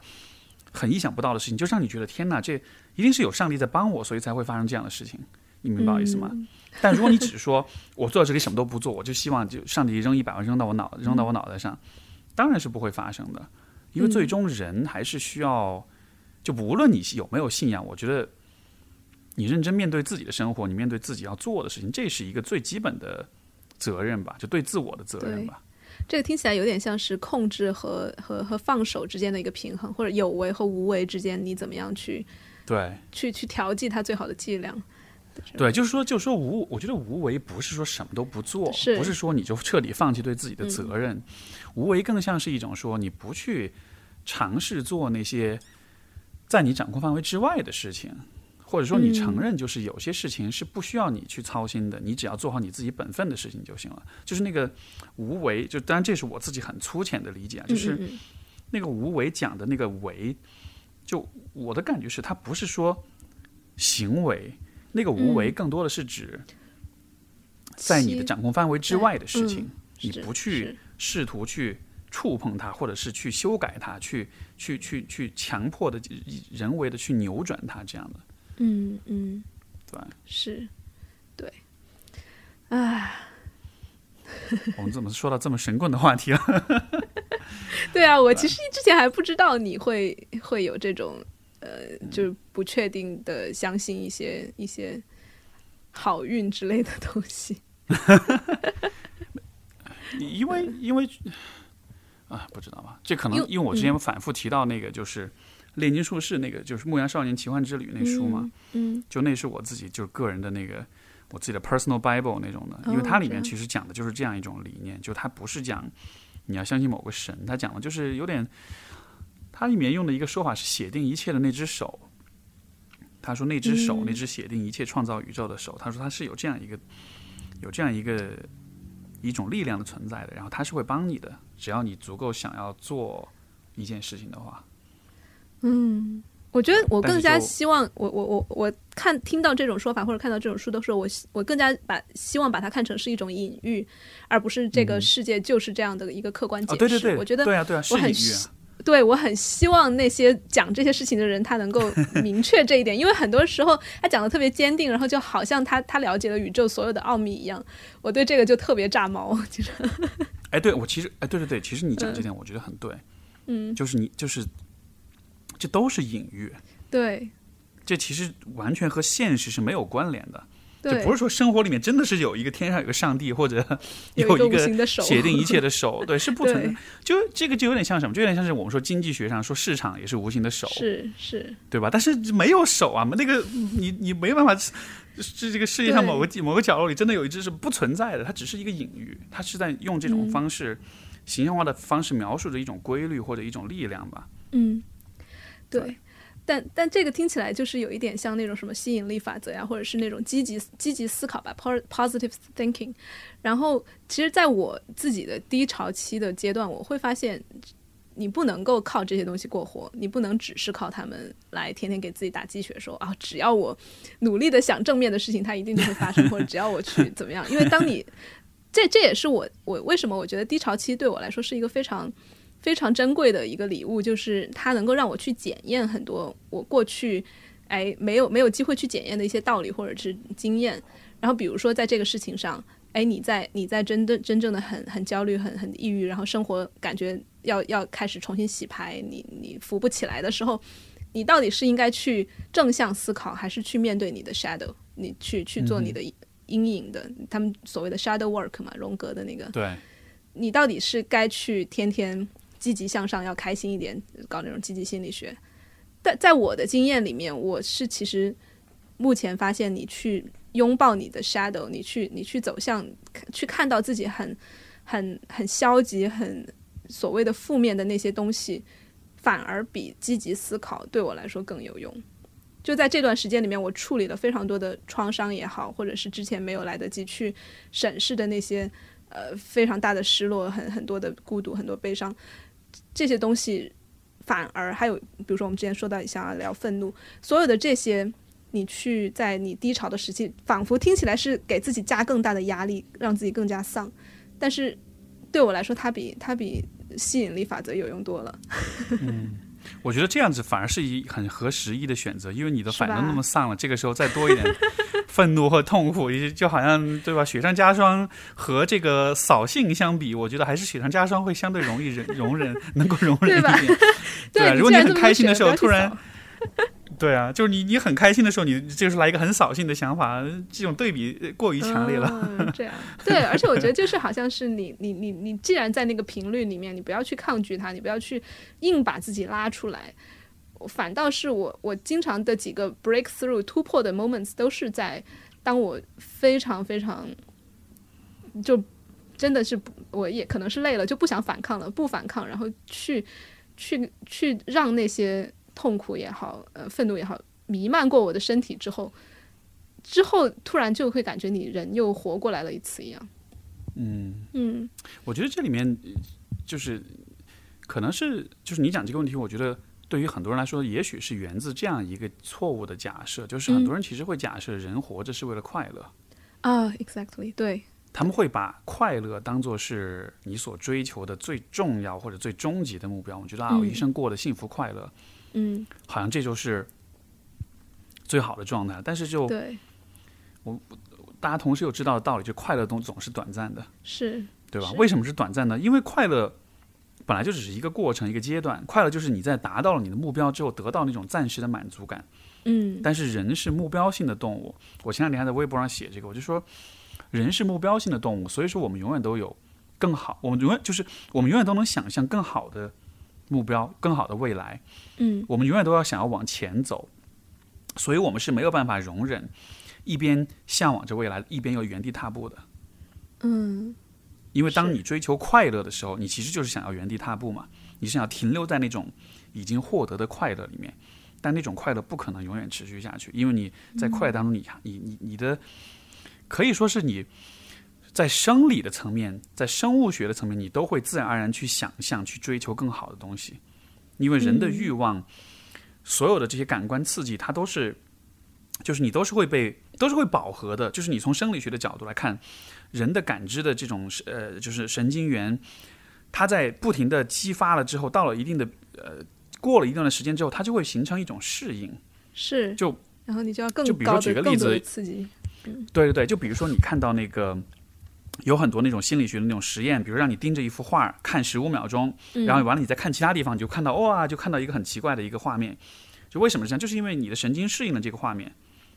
你的你的你的。神经元会默认这个刺激一直存在，就适应了它。这个时候，你再把视线放到其他地方，你的眼睛就会依然默认你是看着刚才那个地方的，它就会依然产生就是跟刚才一模一样的信号。所以，这扯远了哈。点就是在于 人是会永远都是会适应你所有的东西的，而他永远也都会去想象更好的东西。所以，所以从这个层面来说，我觉得这个可能也是我我们也许从小那种接受那种观念，我觉得是有点问题的吧。就是我们会默认快乐是最终极的追求，但是如果你一直把快乐作为人生最重要的追求的话，我觉得无可避免就会遇到。就是刚才我们所讨论那个问题，你在低潮期的时候，你觉得这很惨，这很错，你很自责，嗯，然而你就 你就错失了在低潮期里面，其实本来可以很很有收获或者是很宝贵的那样一些机很，享受，甚至或者很成长。他对对这些很多东西就丢了。哎，那我很好奇的就是，你如果不把快乐当成目标的话，你你觉得，或者是你自己吧，你本人的目标是什么呢？或者是人生的意义啊？你问我，我我好想先反问你啊！都可以啊。我我的答案我的答案其实非常那什么呀？我觉得就以前很在无数的场合也都去讲过，就包括我现在翻译的书也讲，就是就是追求意义啊。嗯，对，但我就是我知道啊，就是意义这个东西因人而异嘛，然后也也非常的个个体化，其实是一个。那我想问你的意义，你所追求的，我觉得意义就是在未知与已知之间找找到一种平衡，这就是你总是人生对。嗯对，就是你总是能够嗯把握一些东西，但同时你又总是能够面对一些未知的东西，嗯然后你总是能做好这个平衡。就就像比如说人关于这个，就我觉得就联系到我们前面讲那个人生洗牌那个问题，嗯你肯定不希望你的人生随时都在洗牌，但是你不能一辈子不洗牌，你得时不时的小 洗一下，因为这种小的洗牌会会会带来短暂的阵痛，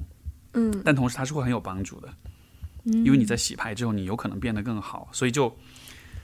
有点像是秩序和混乱的那个光谱上找到一个没，错，没错，每在。每个当下找到适合自己的位置。是是甚至甚至都说这都不是一种追求，这就这这是一种必然，在我看来，对，或者像你的人生哲学，你的你的非常。嗯那个个性化的一个一个一个对信仰标杆一样。嗯是。那那你呢？反先到轮到你，你会怎么回答？嗯，也是我，我觉得我现在活得更加就是呃，在当下一点，所以我我觉得我的目标可能更多的是就是让自己跟每个当下都都和解吧，都和谐共处。然后就像我刚才说的，不不不论是开就快乐来的时候，也要非常非常享受、非常庆祝它的去接受，然后不快乐的时候也也可以用用用各种方式来嗯来接受它。我觉得这个其实是是一种日常的修行吧，就是一辈子你都要做的事情。然后，当然从从事业上来说，我我现在更大的目标就是就是也是去拓展认知和和身体感的各种边界，然后把这种呃很多美好的事情串联起来，然后带给大家。我觉得这是能让我在事业上非常有有那种呃激情和和和那种冲上进的那那一部分，激励我去做的这个目标，就是可能创造更多的连接吧。这样讲，就不管是各种领域的连接，还是人与人的连接，嗯明白。所以，所以其实我理解，这其实也是说，如果每一个人把自己的那个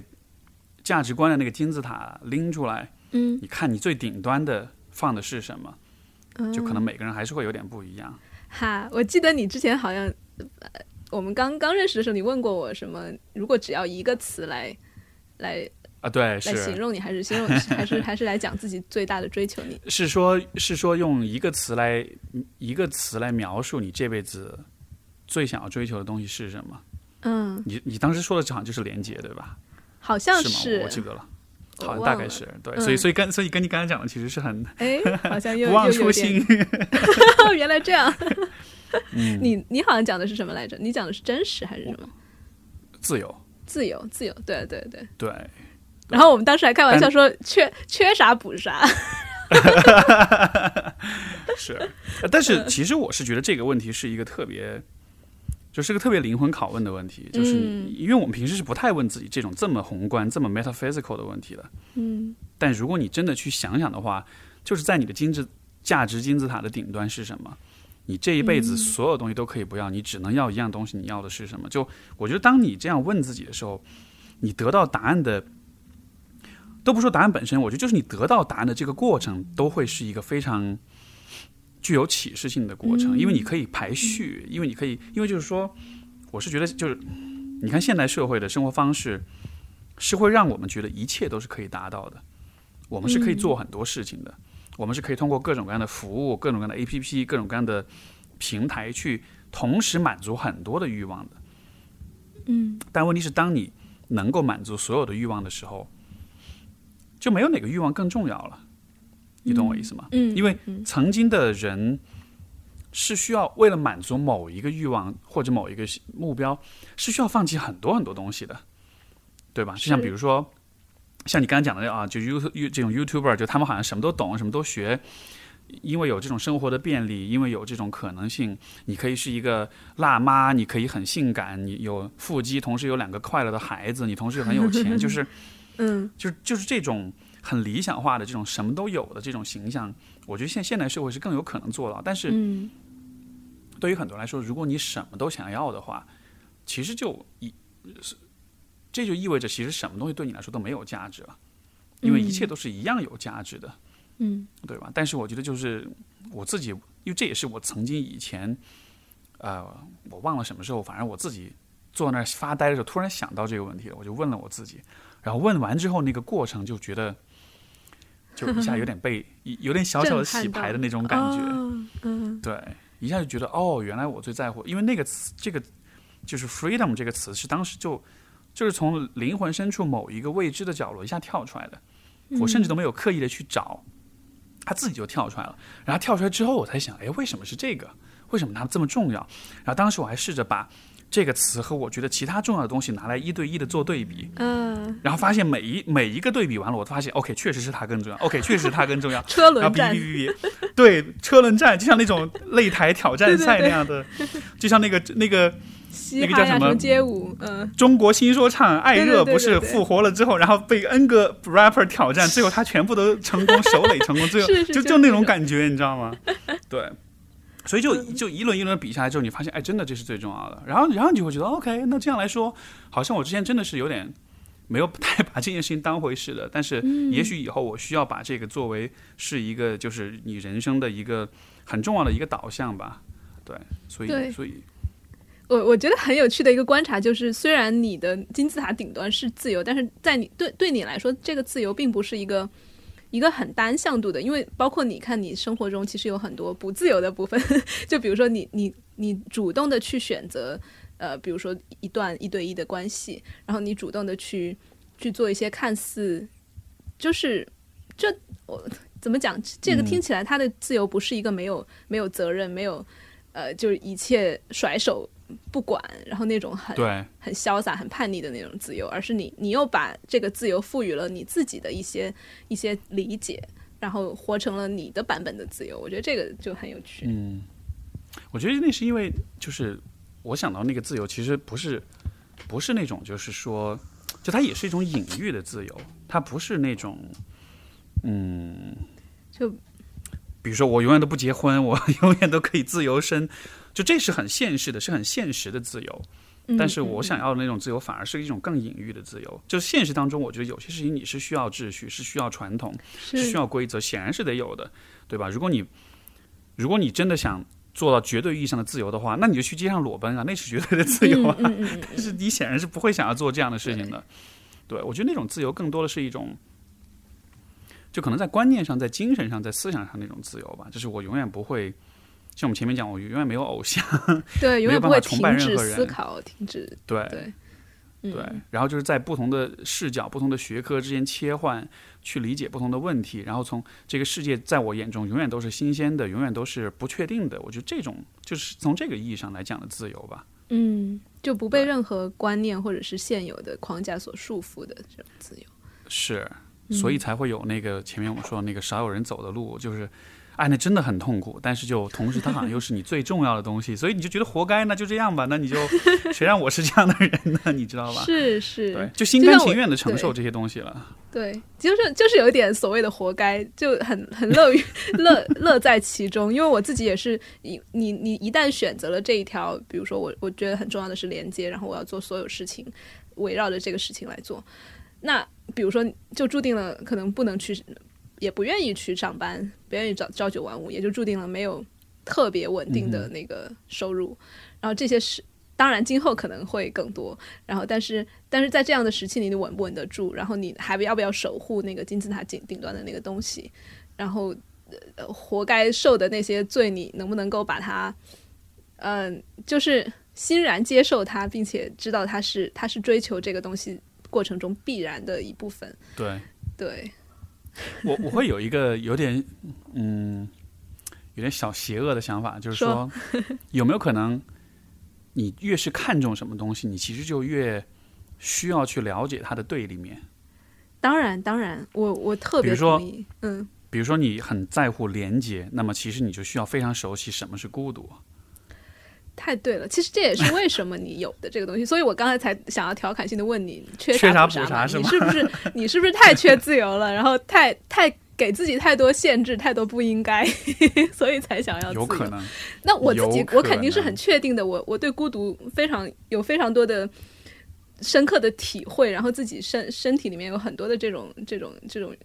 连接的欲望，所以才会呃才会想要做这件事情。然后，所以你呢？嗯，但是你知道，就是你说到自由的对立面，其实我的那种不自由，其实也不是那种现实意义上的不自由。嗯嗯。因为我的，我回想我自己成长经历，在大多数，因为你想，我就高中读完就出国了，所以很多时候其实是我自己一个人待在，就是是自己待着的。然后父母对我在管教上，其实不是那种非常控制欲很强那种人，所以那种自由不是说是那种。束缚的，以前被管的严，然后你现在想要放飞自我的那种自由，嗯，我觉得那种自由更像是一种，因为各种各样的原因，就是你看待自己、看待世界的那个角度一直是被局限住的，一直是被很多东西局限住的。至于是什么，我觉得可能是，可能是焦虑跟恐惧，嗯，但是这是，嗯，就就就这个。我觉得可能可以这么去理解啊，就是说，嗯，因为我妈是个很容易焦虑的人，嗯，而且她是那种，就是就包括我父母，就是其实他们经历过从就是从小那种成长经历，他们其实对世界啊是有很多的恐惧跟不安的，嗯，对，像比如说，因为我小时候我妈带我比较多，她是一个蛮容易害怕跟焦虑的人的。所以我在不知不觉当中，其实我就被他的那种焦虑所影响，就是因为他很害怕未知的事情，他很害怕尝试新鲜的事情，嗯，所以当他在带我的时候，我也受到这样的影响，所以我一直都是在那种，我我我现在回想起来，我小时候最喜欢说的一句话就是算了吧，哼，这样，就是就对，就是有的时候，比如说我爸，因为那会儿我记得很小的时候，我们家里刚买的车。我爸有时候周末就说：“哎，我们要开车出去兜兜风什么的，转一下。”我想想想，我的习惯反应就是算了吧。你问我为什么，我其实没有任何原因，我就很本能的就说算了吧。对，但是为什么会那么说？不是因为我不喜欢出去开车出去兜风那种的，而那只是一种就很潜意识当中的一种很很自动的、很自然的一种反应，就是你会因为一些莫名其妙的原因而放弃很多东西。对，所以这样的，所以这样的一种状态其实是非常不自由的。因为那不是你主动选择的，对吧？我不是说我喜欢待家里，像我现在我喜欢待家里，我不出去，我我一点都不觉得我是不自由的。但是在那种情况下，你是被某种其实不属于你的情绪给控制的，所以我觉得那也是特别不自由的部分。哦，听上去你的自由的反面是那种无力感，或者对吧？放放弃或者被动那种那种不争，然后又又被恐惧驱使而不去做事，就感觉。我听起来是一个很，呃，就是 stagnated 的状态，不是说外外部把你束缚住了，而是你自己的流动被限制住了，被自己可能画地为牢。因为毕竟，对，啊因为你毕竟，毕竟我就是说，我我成长在一个其实相对来说现实已经变得很自由的环境里，嗯嗯。对吧？遇上改革开放啊，遇上这种就是嗯所有的这些大的趋势，其实社会是，如果比如说这，比如说我生活在六十年代，那那时候可能就是那那个时候的不自由，可能就是非常真实的不自由，嗯嗯对吧？政治的环境，这个文化的环境，但是我的环境是相对来说比较自由的，所以那种自由更多是一种很隐喻的、很隐性的那种，你是被某种情绪，而且其实这个如果再往深了推，它可能是来自某种，嗯，更深的在社会跟文化层面的某种 trauma、某种创伤。嗯，对是的，就它可能是它是是会影响到，嗯比如说我们的上一代人对于很多事情的看法，而他们因此感到非常的恐惧，感到非常的害怕。而你知道，当一个人有很多的恐惧跟害怕的时候，他本能会做的事情就是躲在一个安全的地方，哪里都不要去。对对啊，所以他们可能是在行为上这么做，但是他们带来的影响就是我会在情感上这样做，我会在心理上这样做。嗯，虽然我的现实环境是安全的、是自由的，但是他们投射给我的那种恐惧，会让我也就算了吧。所以，但是但是你知道，就嗯这种算了吧，其实就是非常不自由的状态。是是，所以你追求的也是一个更加打开，不管是意识上还是情感上，是一个不是因为危险害怕而防御起来、收缩起来的状态。嗯更像是一种，就是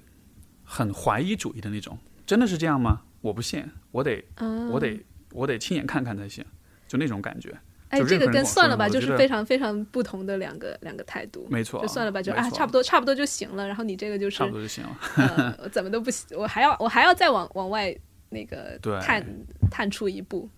就对，就那种就是那种 I have to see for myself 那种的。right，我得我得亲眼，我得亲身见证一下，然后我再做结论，而不是说我什么都没有看，我就直接就先下结论了那样的。嗯嗯，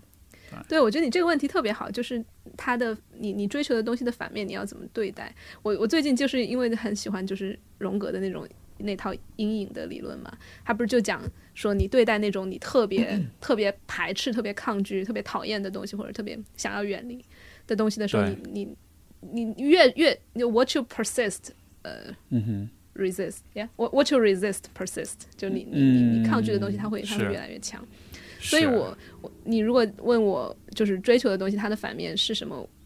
他荣格他就会讲三三个步骤嘛，就是你嗯你把它先当成第三人称，然后第二人称、第一第一人称，因为第三人称的时候，你觉得他是一个他者，你是他是你想要抗拒的东西，然后慢慢的。嗯这个时候你去描述它，去面对它，然后第二步就是你把它当成第二人称，当成一个你，你来跟他对话，然后对话完了之后，第三人称你把它当成我，你把它当成我自己的一部分，然后包括就是我们前面说到的孤独和你说到的那种算了吧，它其实既是你要想去成长超越的东西，但它同时又是你你的一部分，其实是你的阴影的部分。然后我觉得这种三二一的这个这个东西也是我最近经常嗯会、会去想的。嗯，这个很有意思哎，嗯因为这让我想到，我刚好我现在我还在翻那个永远都翻不完的那个，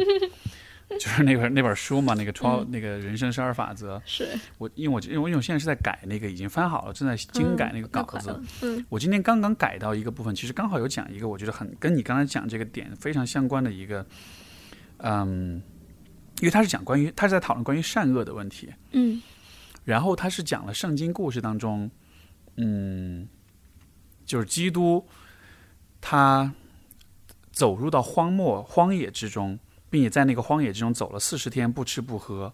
嗯。然后他在那个荒野当中遇到了恶魔，遇到了那个 the devil，就是撒旦，嗯。然后撒旦试图就是引诱他、诱惑他，让他出卖灵魂，让他背叛上帝。然后呢，他这个就显然这个故事也是个隐喻的故事，就他其实在讲的一点是说，就在这个地方，这圣经真圣经真正在探讨的其实是关于善恶的问题，因为他是讲说，包括他也引用到荣格，他就说其实那句话我特别喜欢，他就是他他就说，嗯，如果一棵大树要长入天堂，它的根就必须先深入地狱。哦哇哦，对，如果你要往上就是生长，你必须先往下生长。对，就是是会有这样一个说法。所以，当我们说到善恶的时候，如果你想要成为一个非常善良的人，你就必须先知道，先知道最深的恶是什么样子的。嗯所以，当所以当基督走入那个荒漠的时候，他说这个故事的隐喻是什么呢？那个荒漠其实就是每一个人内心的荒漠，嗯，就是每一个人内心当中是有这样一个绝望、虚无，然后很阴暗，非常对，阴暗、非常 苛刻、非常可怕的这样一个地方的。我当我们每一个人的生活出现问题，当我们遭遇不公，当我们遭遇不幸，当我们万念俱灰的时候，我们就都会走到我们心中的沙漠里去。嗯而在这个沙漠里，我们都会遇到一个撒旦，他都会告诉我们：你要不要出卖你的灵魂？你要不要背叛上帝？因为如果你这么做的话，嗯你就会得到很多好处，你就会发泄，你就会表达你的愤怒，你就可以去报复别人，就你就会变成一个彻头彻尾的一个恶人。嗯然后，当基督走到这个沙漠里的时候，他其实就是把，因为他是在替世人承担，就是他是在替人类承担所有的罪孽，所以当他自己亲自走到沙漠里的时候，就这个也是个隐喻，就是他其实是把人类的罪恶变成了他自己的罪恶。嗯嗯而当你这么做的时候，你就能够知道，你作为一个人，是你的那种作恶的可能性有多强。嗯，而当你了解了人最恶的一面的时候，你才有可能变得非常非常的善良。所以我就就是让我想到吧，就是跟你讲那个故事，就是你需要把这个东西变成你的。比如说，你追求的是人的连接，但是如果你没有体会过自己没有体会过，就是从第一人称的角度体会过孤独的话，你是不知道连接的价值是什么的。嗯嗯嗯，或者是孤独，甚至是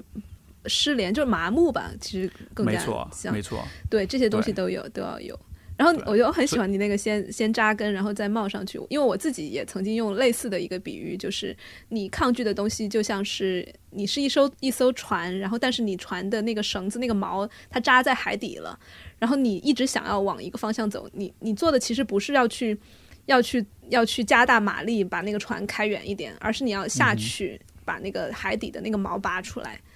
然后那个那个钻下去的部分，就是你去面对阴影，然后你你你把它当成自己的一部分，不管是你自己的阴影，还是你你看到的投射给别人身上的一些阴影。对，没错，对，是这样的。所以，所以，所以就是我觉得，比如当我们今天会说到成长的创伤啦、原生家庭啦什么的，嗯然后大家就会觉得哇，好，就嗯就是就会就都大家都会幻想，我宁可没有这些东西。是，但是，但是问题是，我觉得这恰恰是你的命运，就是你在某些问题上经历过某些非常深刻的痛苦之后，这对一个人来说，其实像是一种，像是一种教育，像是一种，像是一种求知的过程。嗯嗯就是你的根在往下长。比如说，你经历过假设极度的孤独，这种孤独虽然你经历的时候会很痛苦，而且虽然我们也的确会幻想我们没有经历过，嗯但是一旦你经历了之后，它就会让你非常的了解什么是孤独，从而在未来的人生方向的选择上，也许你才会去选择那些和孤独完全对立的那些连接、那些亲密。嗯你嗯，懂我意思吗？就是有点像是，就英文有个词，就是说是 personal significance，嗯就是某一样事物是对你个人是有很是有很强的个人意义的。就为什么是说个人意义这个这个词？因为意义难道不应该是一个一个 universal 的一个普世性的嘛，对吧？嗯就当我们说追求意义的时候，有意义的生活难道不应该是一个特定的样子？其实不是，因为对于每一个人来说，它的意义都是很独特，它的意义都是由他经历过的最糟糕的事情来定义的。是你 在你在。对啊，就是你经历过什么最糟糕的事情，那么这个事情的对立面就有可能成为你这一生最最为看重、最为在乎的事情。嗯而为什么这个他是最为在乎呢？因为你知道他的对立面是什么样，你最熟悉的是这一件事情的对立面，对吧？比如说，比如说我经历过的最糟糕的事情可能是不自由，嗯那么连接对我来说也重要。但是最，但是我最了解的是不自由，最扎心的那种，对，对，最扎心的是这个。所以说，在嗯选择在在构建自己的价值观的时候，你永远是会朝着那个就最扎心的那个的对立面去的，嗯，就好像是你的人生轨迹好像在会被你的痛苦而调整方向，然后你就朝你就瞄着那个目标去了那样的。是我特别同意，就因为我在社区里面也有人问我，哎，你怎么怎么样找到自己的人生目标？我就说你要你要你要 dive into，你要你要回到你最痛苦的经历里面去，很有可能是在关系里面的痛苦，不管是亲密关系还是父母关系，你在关系里面最痛苦的那些事情，然后你回回过头去，但但这就是我我为什么说他比那个 positive thinking 更重要，或者同样重要。你要回，你要赶回去，因为很多人，呃，这扯远了。就比如说很多有创伤的人，PTSD 的人，他他他困在 PTSD 里面，就是因为他不敢回去，他不敢回去再再去面对那个最痛苦的那个那个时刻。但往往就是，当然一个人这样做，当当然非常难，所以我也会说，比如说你去找咨询师，或者是找一些团体来帮你去、去回到那个最痛苦的点，去去面对，然后你再去重新诠释它，把它变成你你你人生洗牌当中的一张很关键的牌，是一个它是一其实是一个大王 或者是你人生积木里面很大的一个根基，一一个一个打地基的一块，所以。对，这这真的是一个整合吧？就其实我们俩不是之前做那个工作坊也讲，整合是很重要的嘛，就是要去整合这些，呃，包括当下不停的声音也不同的声音也好，就是过去的那些那些好的坏的，把它变变成你的一部分，不不再去抗拒也好，我觉得都是都是那个一条线上的吧。对所以我觉得，如果再联系到，比如说现现在的这种社会环境，比如说这种消费主义的这种社会环境，就是消费主义倡导其实还是享乐，还是寻求快乐，对吧？就是是最有价值的就是你的满足和快乐，就是你的欲望得到满足。是，而且这是一种上瘾式的快乐，因为你需要不断的刺激，更高更高的刺激是。，没错。但是在这样的一种视角之下，人是会失去自我的，因为我们前面讲，定义你人生轨迹的是你最是是曾经让你最痛苦的事情，是你最熟悉的那些痛苦，对吧？但是如果你的一切这些都是快乐的话，人是不会，就是你在选，你在可以有一百个选择让你变得快乐的时候，你是不会有没事儿干，你会去想你曾经是有多么痛苦的。是，但是你嗯如果不去想你曾经的痛苦，你就不会意识到你的人生方向其实本来是可以从这里面投射出去的。你的那个轨迹本来是可以以这里为起点的，你的 personal significance，你的个人意义是可以以这里为出发点的。嗯，但是就如果你不曾往回看，你不曾看到这个部分的话，那就那就是无尽的满足、无尽的欲望的这种和感官快乐的这种追求。但其实这样的生活就反而我觉得就是非常没有个人意义的。嗯嗯，是，唉，但我 again，这这是一个少有人走的路，但也其实也就是希望通过我们我们做播客，其实也就是希望哎。有更多想走这条路的人能够变成志同道合的朋友，或者是哎正在这条路上思考的人能够有所启发，哪怕是一句话也好。这也是让我对觉得对做播客这件事情这么有热情的一个原因。对的，嗯，哎呦喂，这聊的我实在没想到我们会扯到这种这种话题上来。没有没有，想聊点什么？嗯，嗯、你本来想聊没有，就本我们下没有，本来你不是说，本来是想说说什么，比如说什么人生低潮，想聊点那种是什么什么什么很励志的故事什么的，结果扯到一个这么这么深沉的一个层面来。我我我觉得挺励志的呀！你看我我也没说现在就不在低潮，但哦，我还有一个想补充的，就是我我在低潮期的时候，真的就是把自己当成一个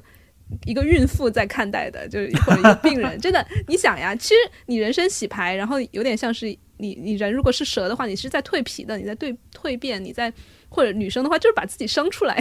的这样一个、嗯一个过程中。然后我就在想，哎，那如果是真的怀孕的话，你你可能就是有那个会会呕吐啊，会天天很烦呐、会会很焦虑，会很抑郁。那这些如果都是、都把自己生出来的过程的一个一个所谓的症症状的话，那你就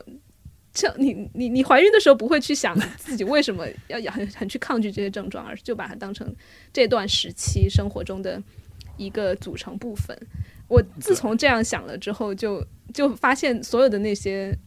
生理上和心理上的症状都特别特别容易被我接受了。嗯，这个很励志吧 对，不，所以所以所以就有点像是说，因为你如果你是在怀孕，你是知道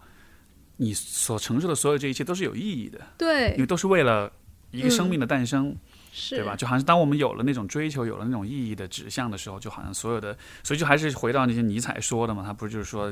知道为什么活着就能承受任何的生生活方式这样子的嘛？嗯，就你有一个意义，有一个目标，然后你就就虽然会很痛苦，但是你至少知道你为什么这么做。嗯，对然后，嗯，这一点就是我一我觉得另外一个也是我在翻译这个书的时候，也是一个不经意的一个一一小段话，也是让我觉得特别有启发。他就是这个呃人生十二法则，他最后那个尾声的部分，就是他有讲到一系列的这种问题，就是他就是就是这个 Peterson 他他在问他自己很多各种问题，对吧？然后他其中有一个问题就是我应该怎么，嗯，那个问题是什么来着？大概意思就是我应该怎么呃怎么面对和我父母的关系，我应该怎么处理和我父母的关系？嗯，然后他给人的答案，我觉得太太就是太撼动灵魂了。他说，嗯。嗯，他说你对待你的父母的方式应该是这样，就是说，就是就是这个英文是说 act so that the the so that the suffering of your parents is meaningful，就大概意思就是说，嗯。你的父母为你经历了很多的痛苦，所以你要，所以你应该让你的人生变成一个使他们的痛苦都值得的这样一个一个人生。哎，这个这个很微妙，就是因为它很可能滑向，就是你你就变成取悦父母，满足他们。对，我知道，但是但是就是，嗯，我我觉得他意思就是说，呃，如果你是取悦他们，这其实是不值得的，嗯，因为你变成了一个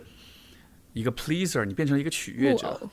嗯，对啊，但是他们经历的痛苦，经历的所有的痛苦，我想他们的目的不是为了让你变成一个这样一个取悦者吧？就是我们，就是我们经历痛苦，总是为了一个更崇高的目的的，对吧？所以说，对于父母来说，当然这个地方我讲的是，就是不是说现实层面的说他们为你吃苦啊什么的，我觉得也是一种隐喻的层面，就是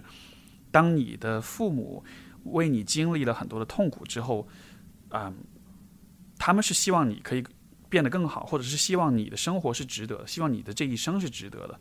对吧？那如果你这一生在庸庸碌碌，或者是就 whatever，就用一种不值得的方式去过的话，这其实也会让他们的那个经历不值得，就是让他们的那个痛苦显得不没有意义。就像比如说你怀了孩子，你你告诉我说你这些抑郁也好、呕吐也好、头痛也好，你在经历这一切的时候，你都是在告诉自己，我这么做是值得的，因为未来会有一个新的生命诞生，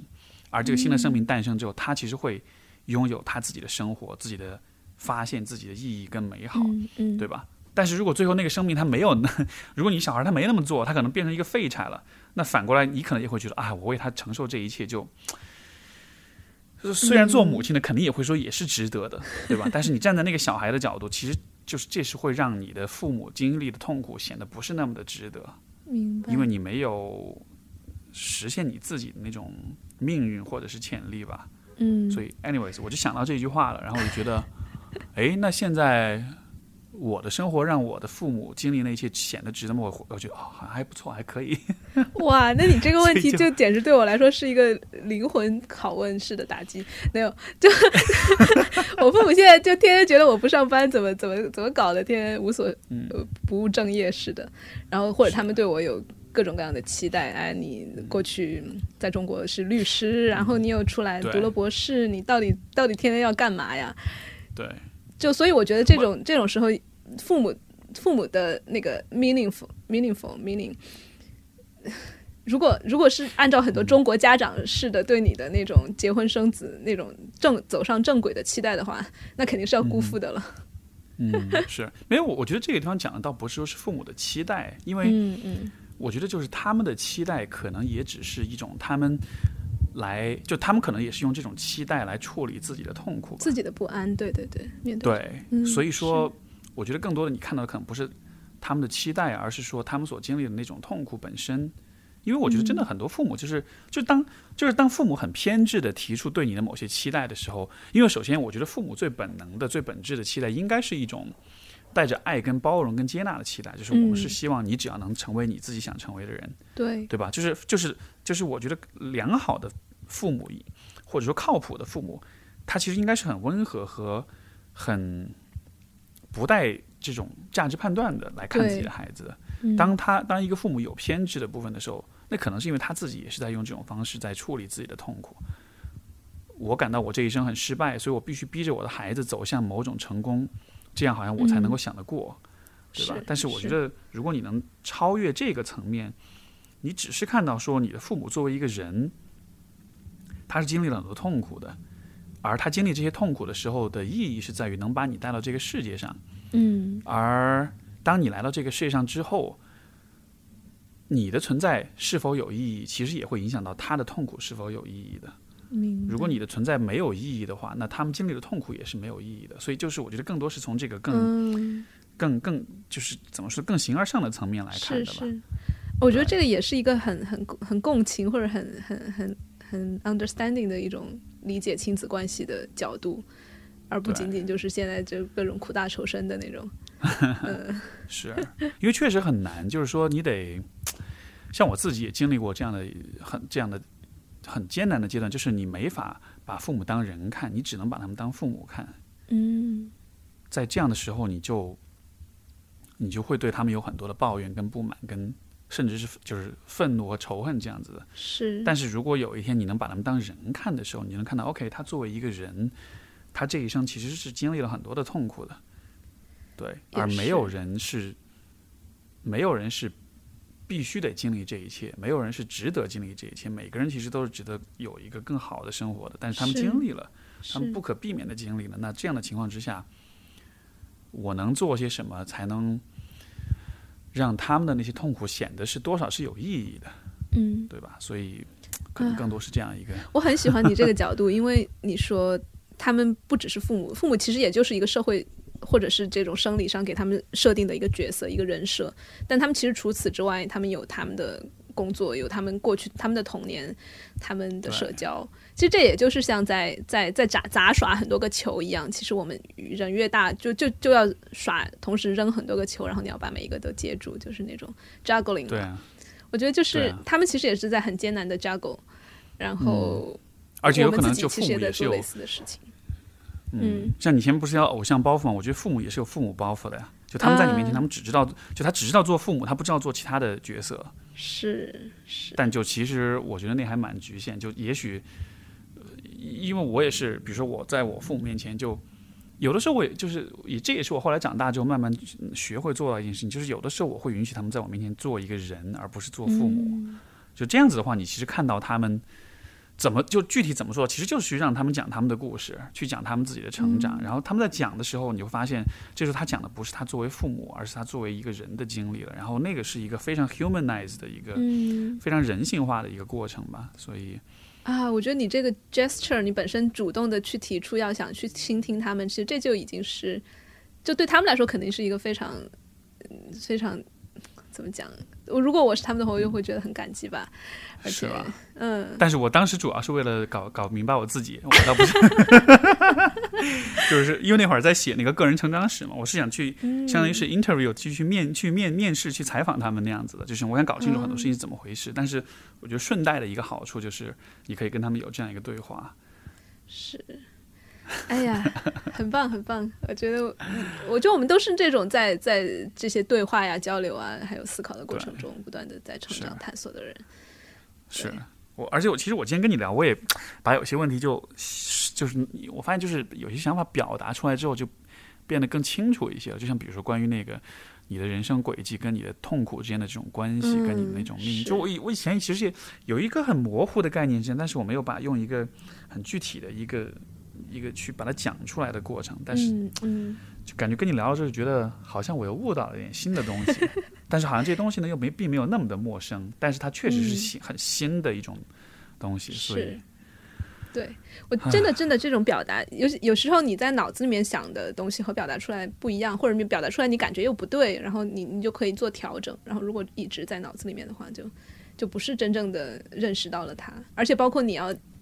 我我我之前也是看到一句话，他说什么你如果你没有真正的被被看见的话，你其实也没有了解自己的那一部分自己之类的话吧。然后我忘了他怎么说的，但是也是类似的吧。如果你你有一个很就你我看你看你经常有时候我们微信里面你也会讲啊，我今天又有一个 revelation，我今天又想 我今天又有获得了一个洞见一个真知，然后你要需要这种找一个人一个对象，对不管是说还是怎么样也好，你要把它表达出来，你要让他被你自己看见，也被对方看见，然后这种时候好的，有意思。两小时了，哇，好，那我们那个 今后有别的话题再一起来，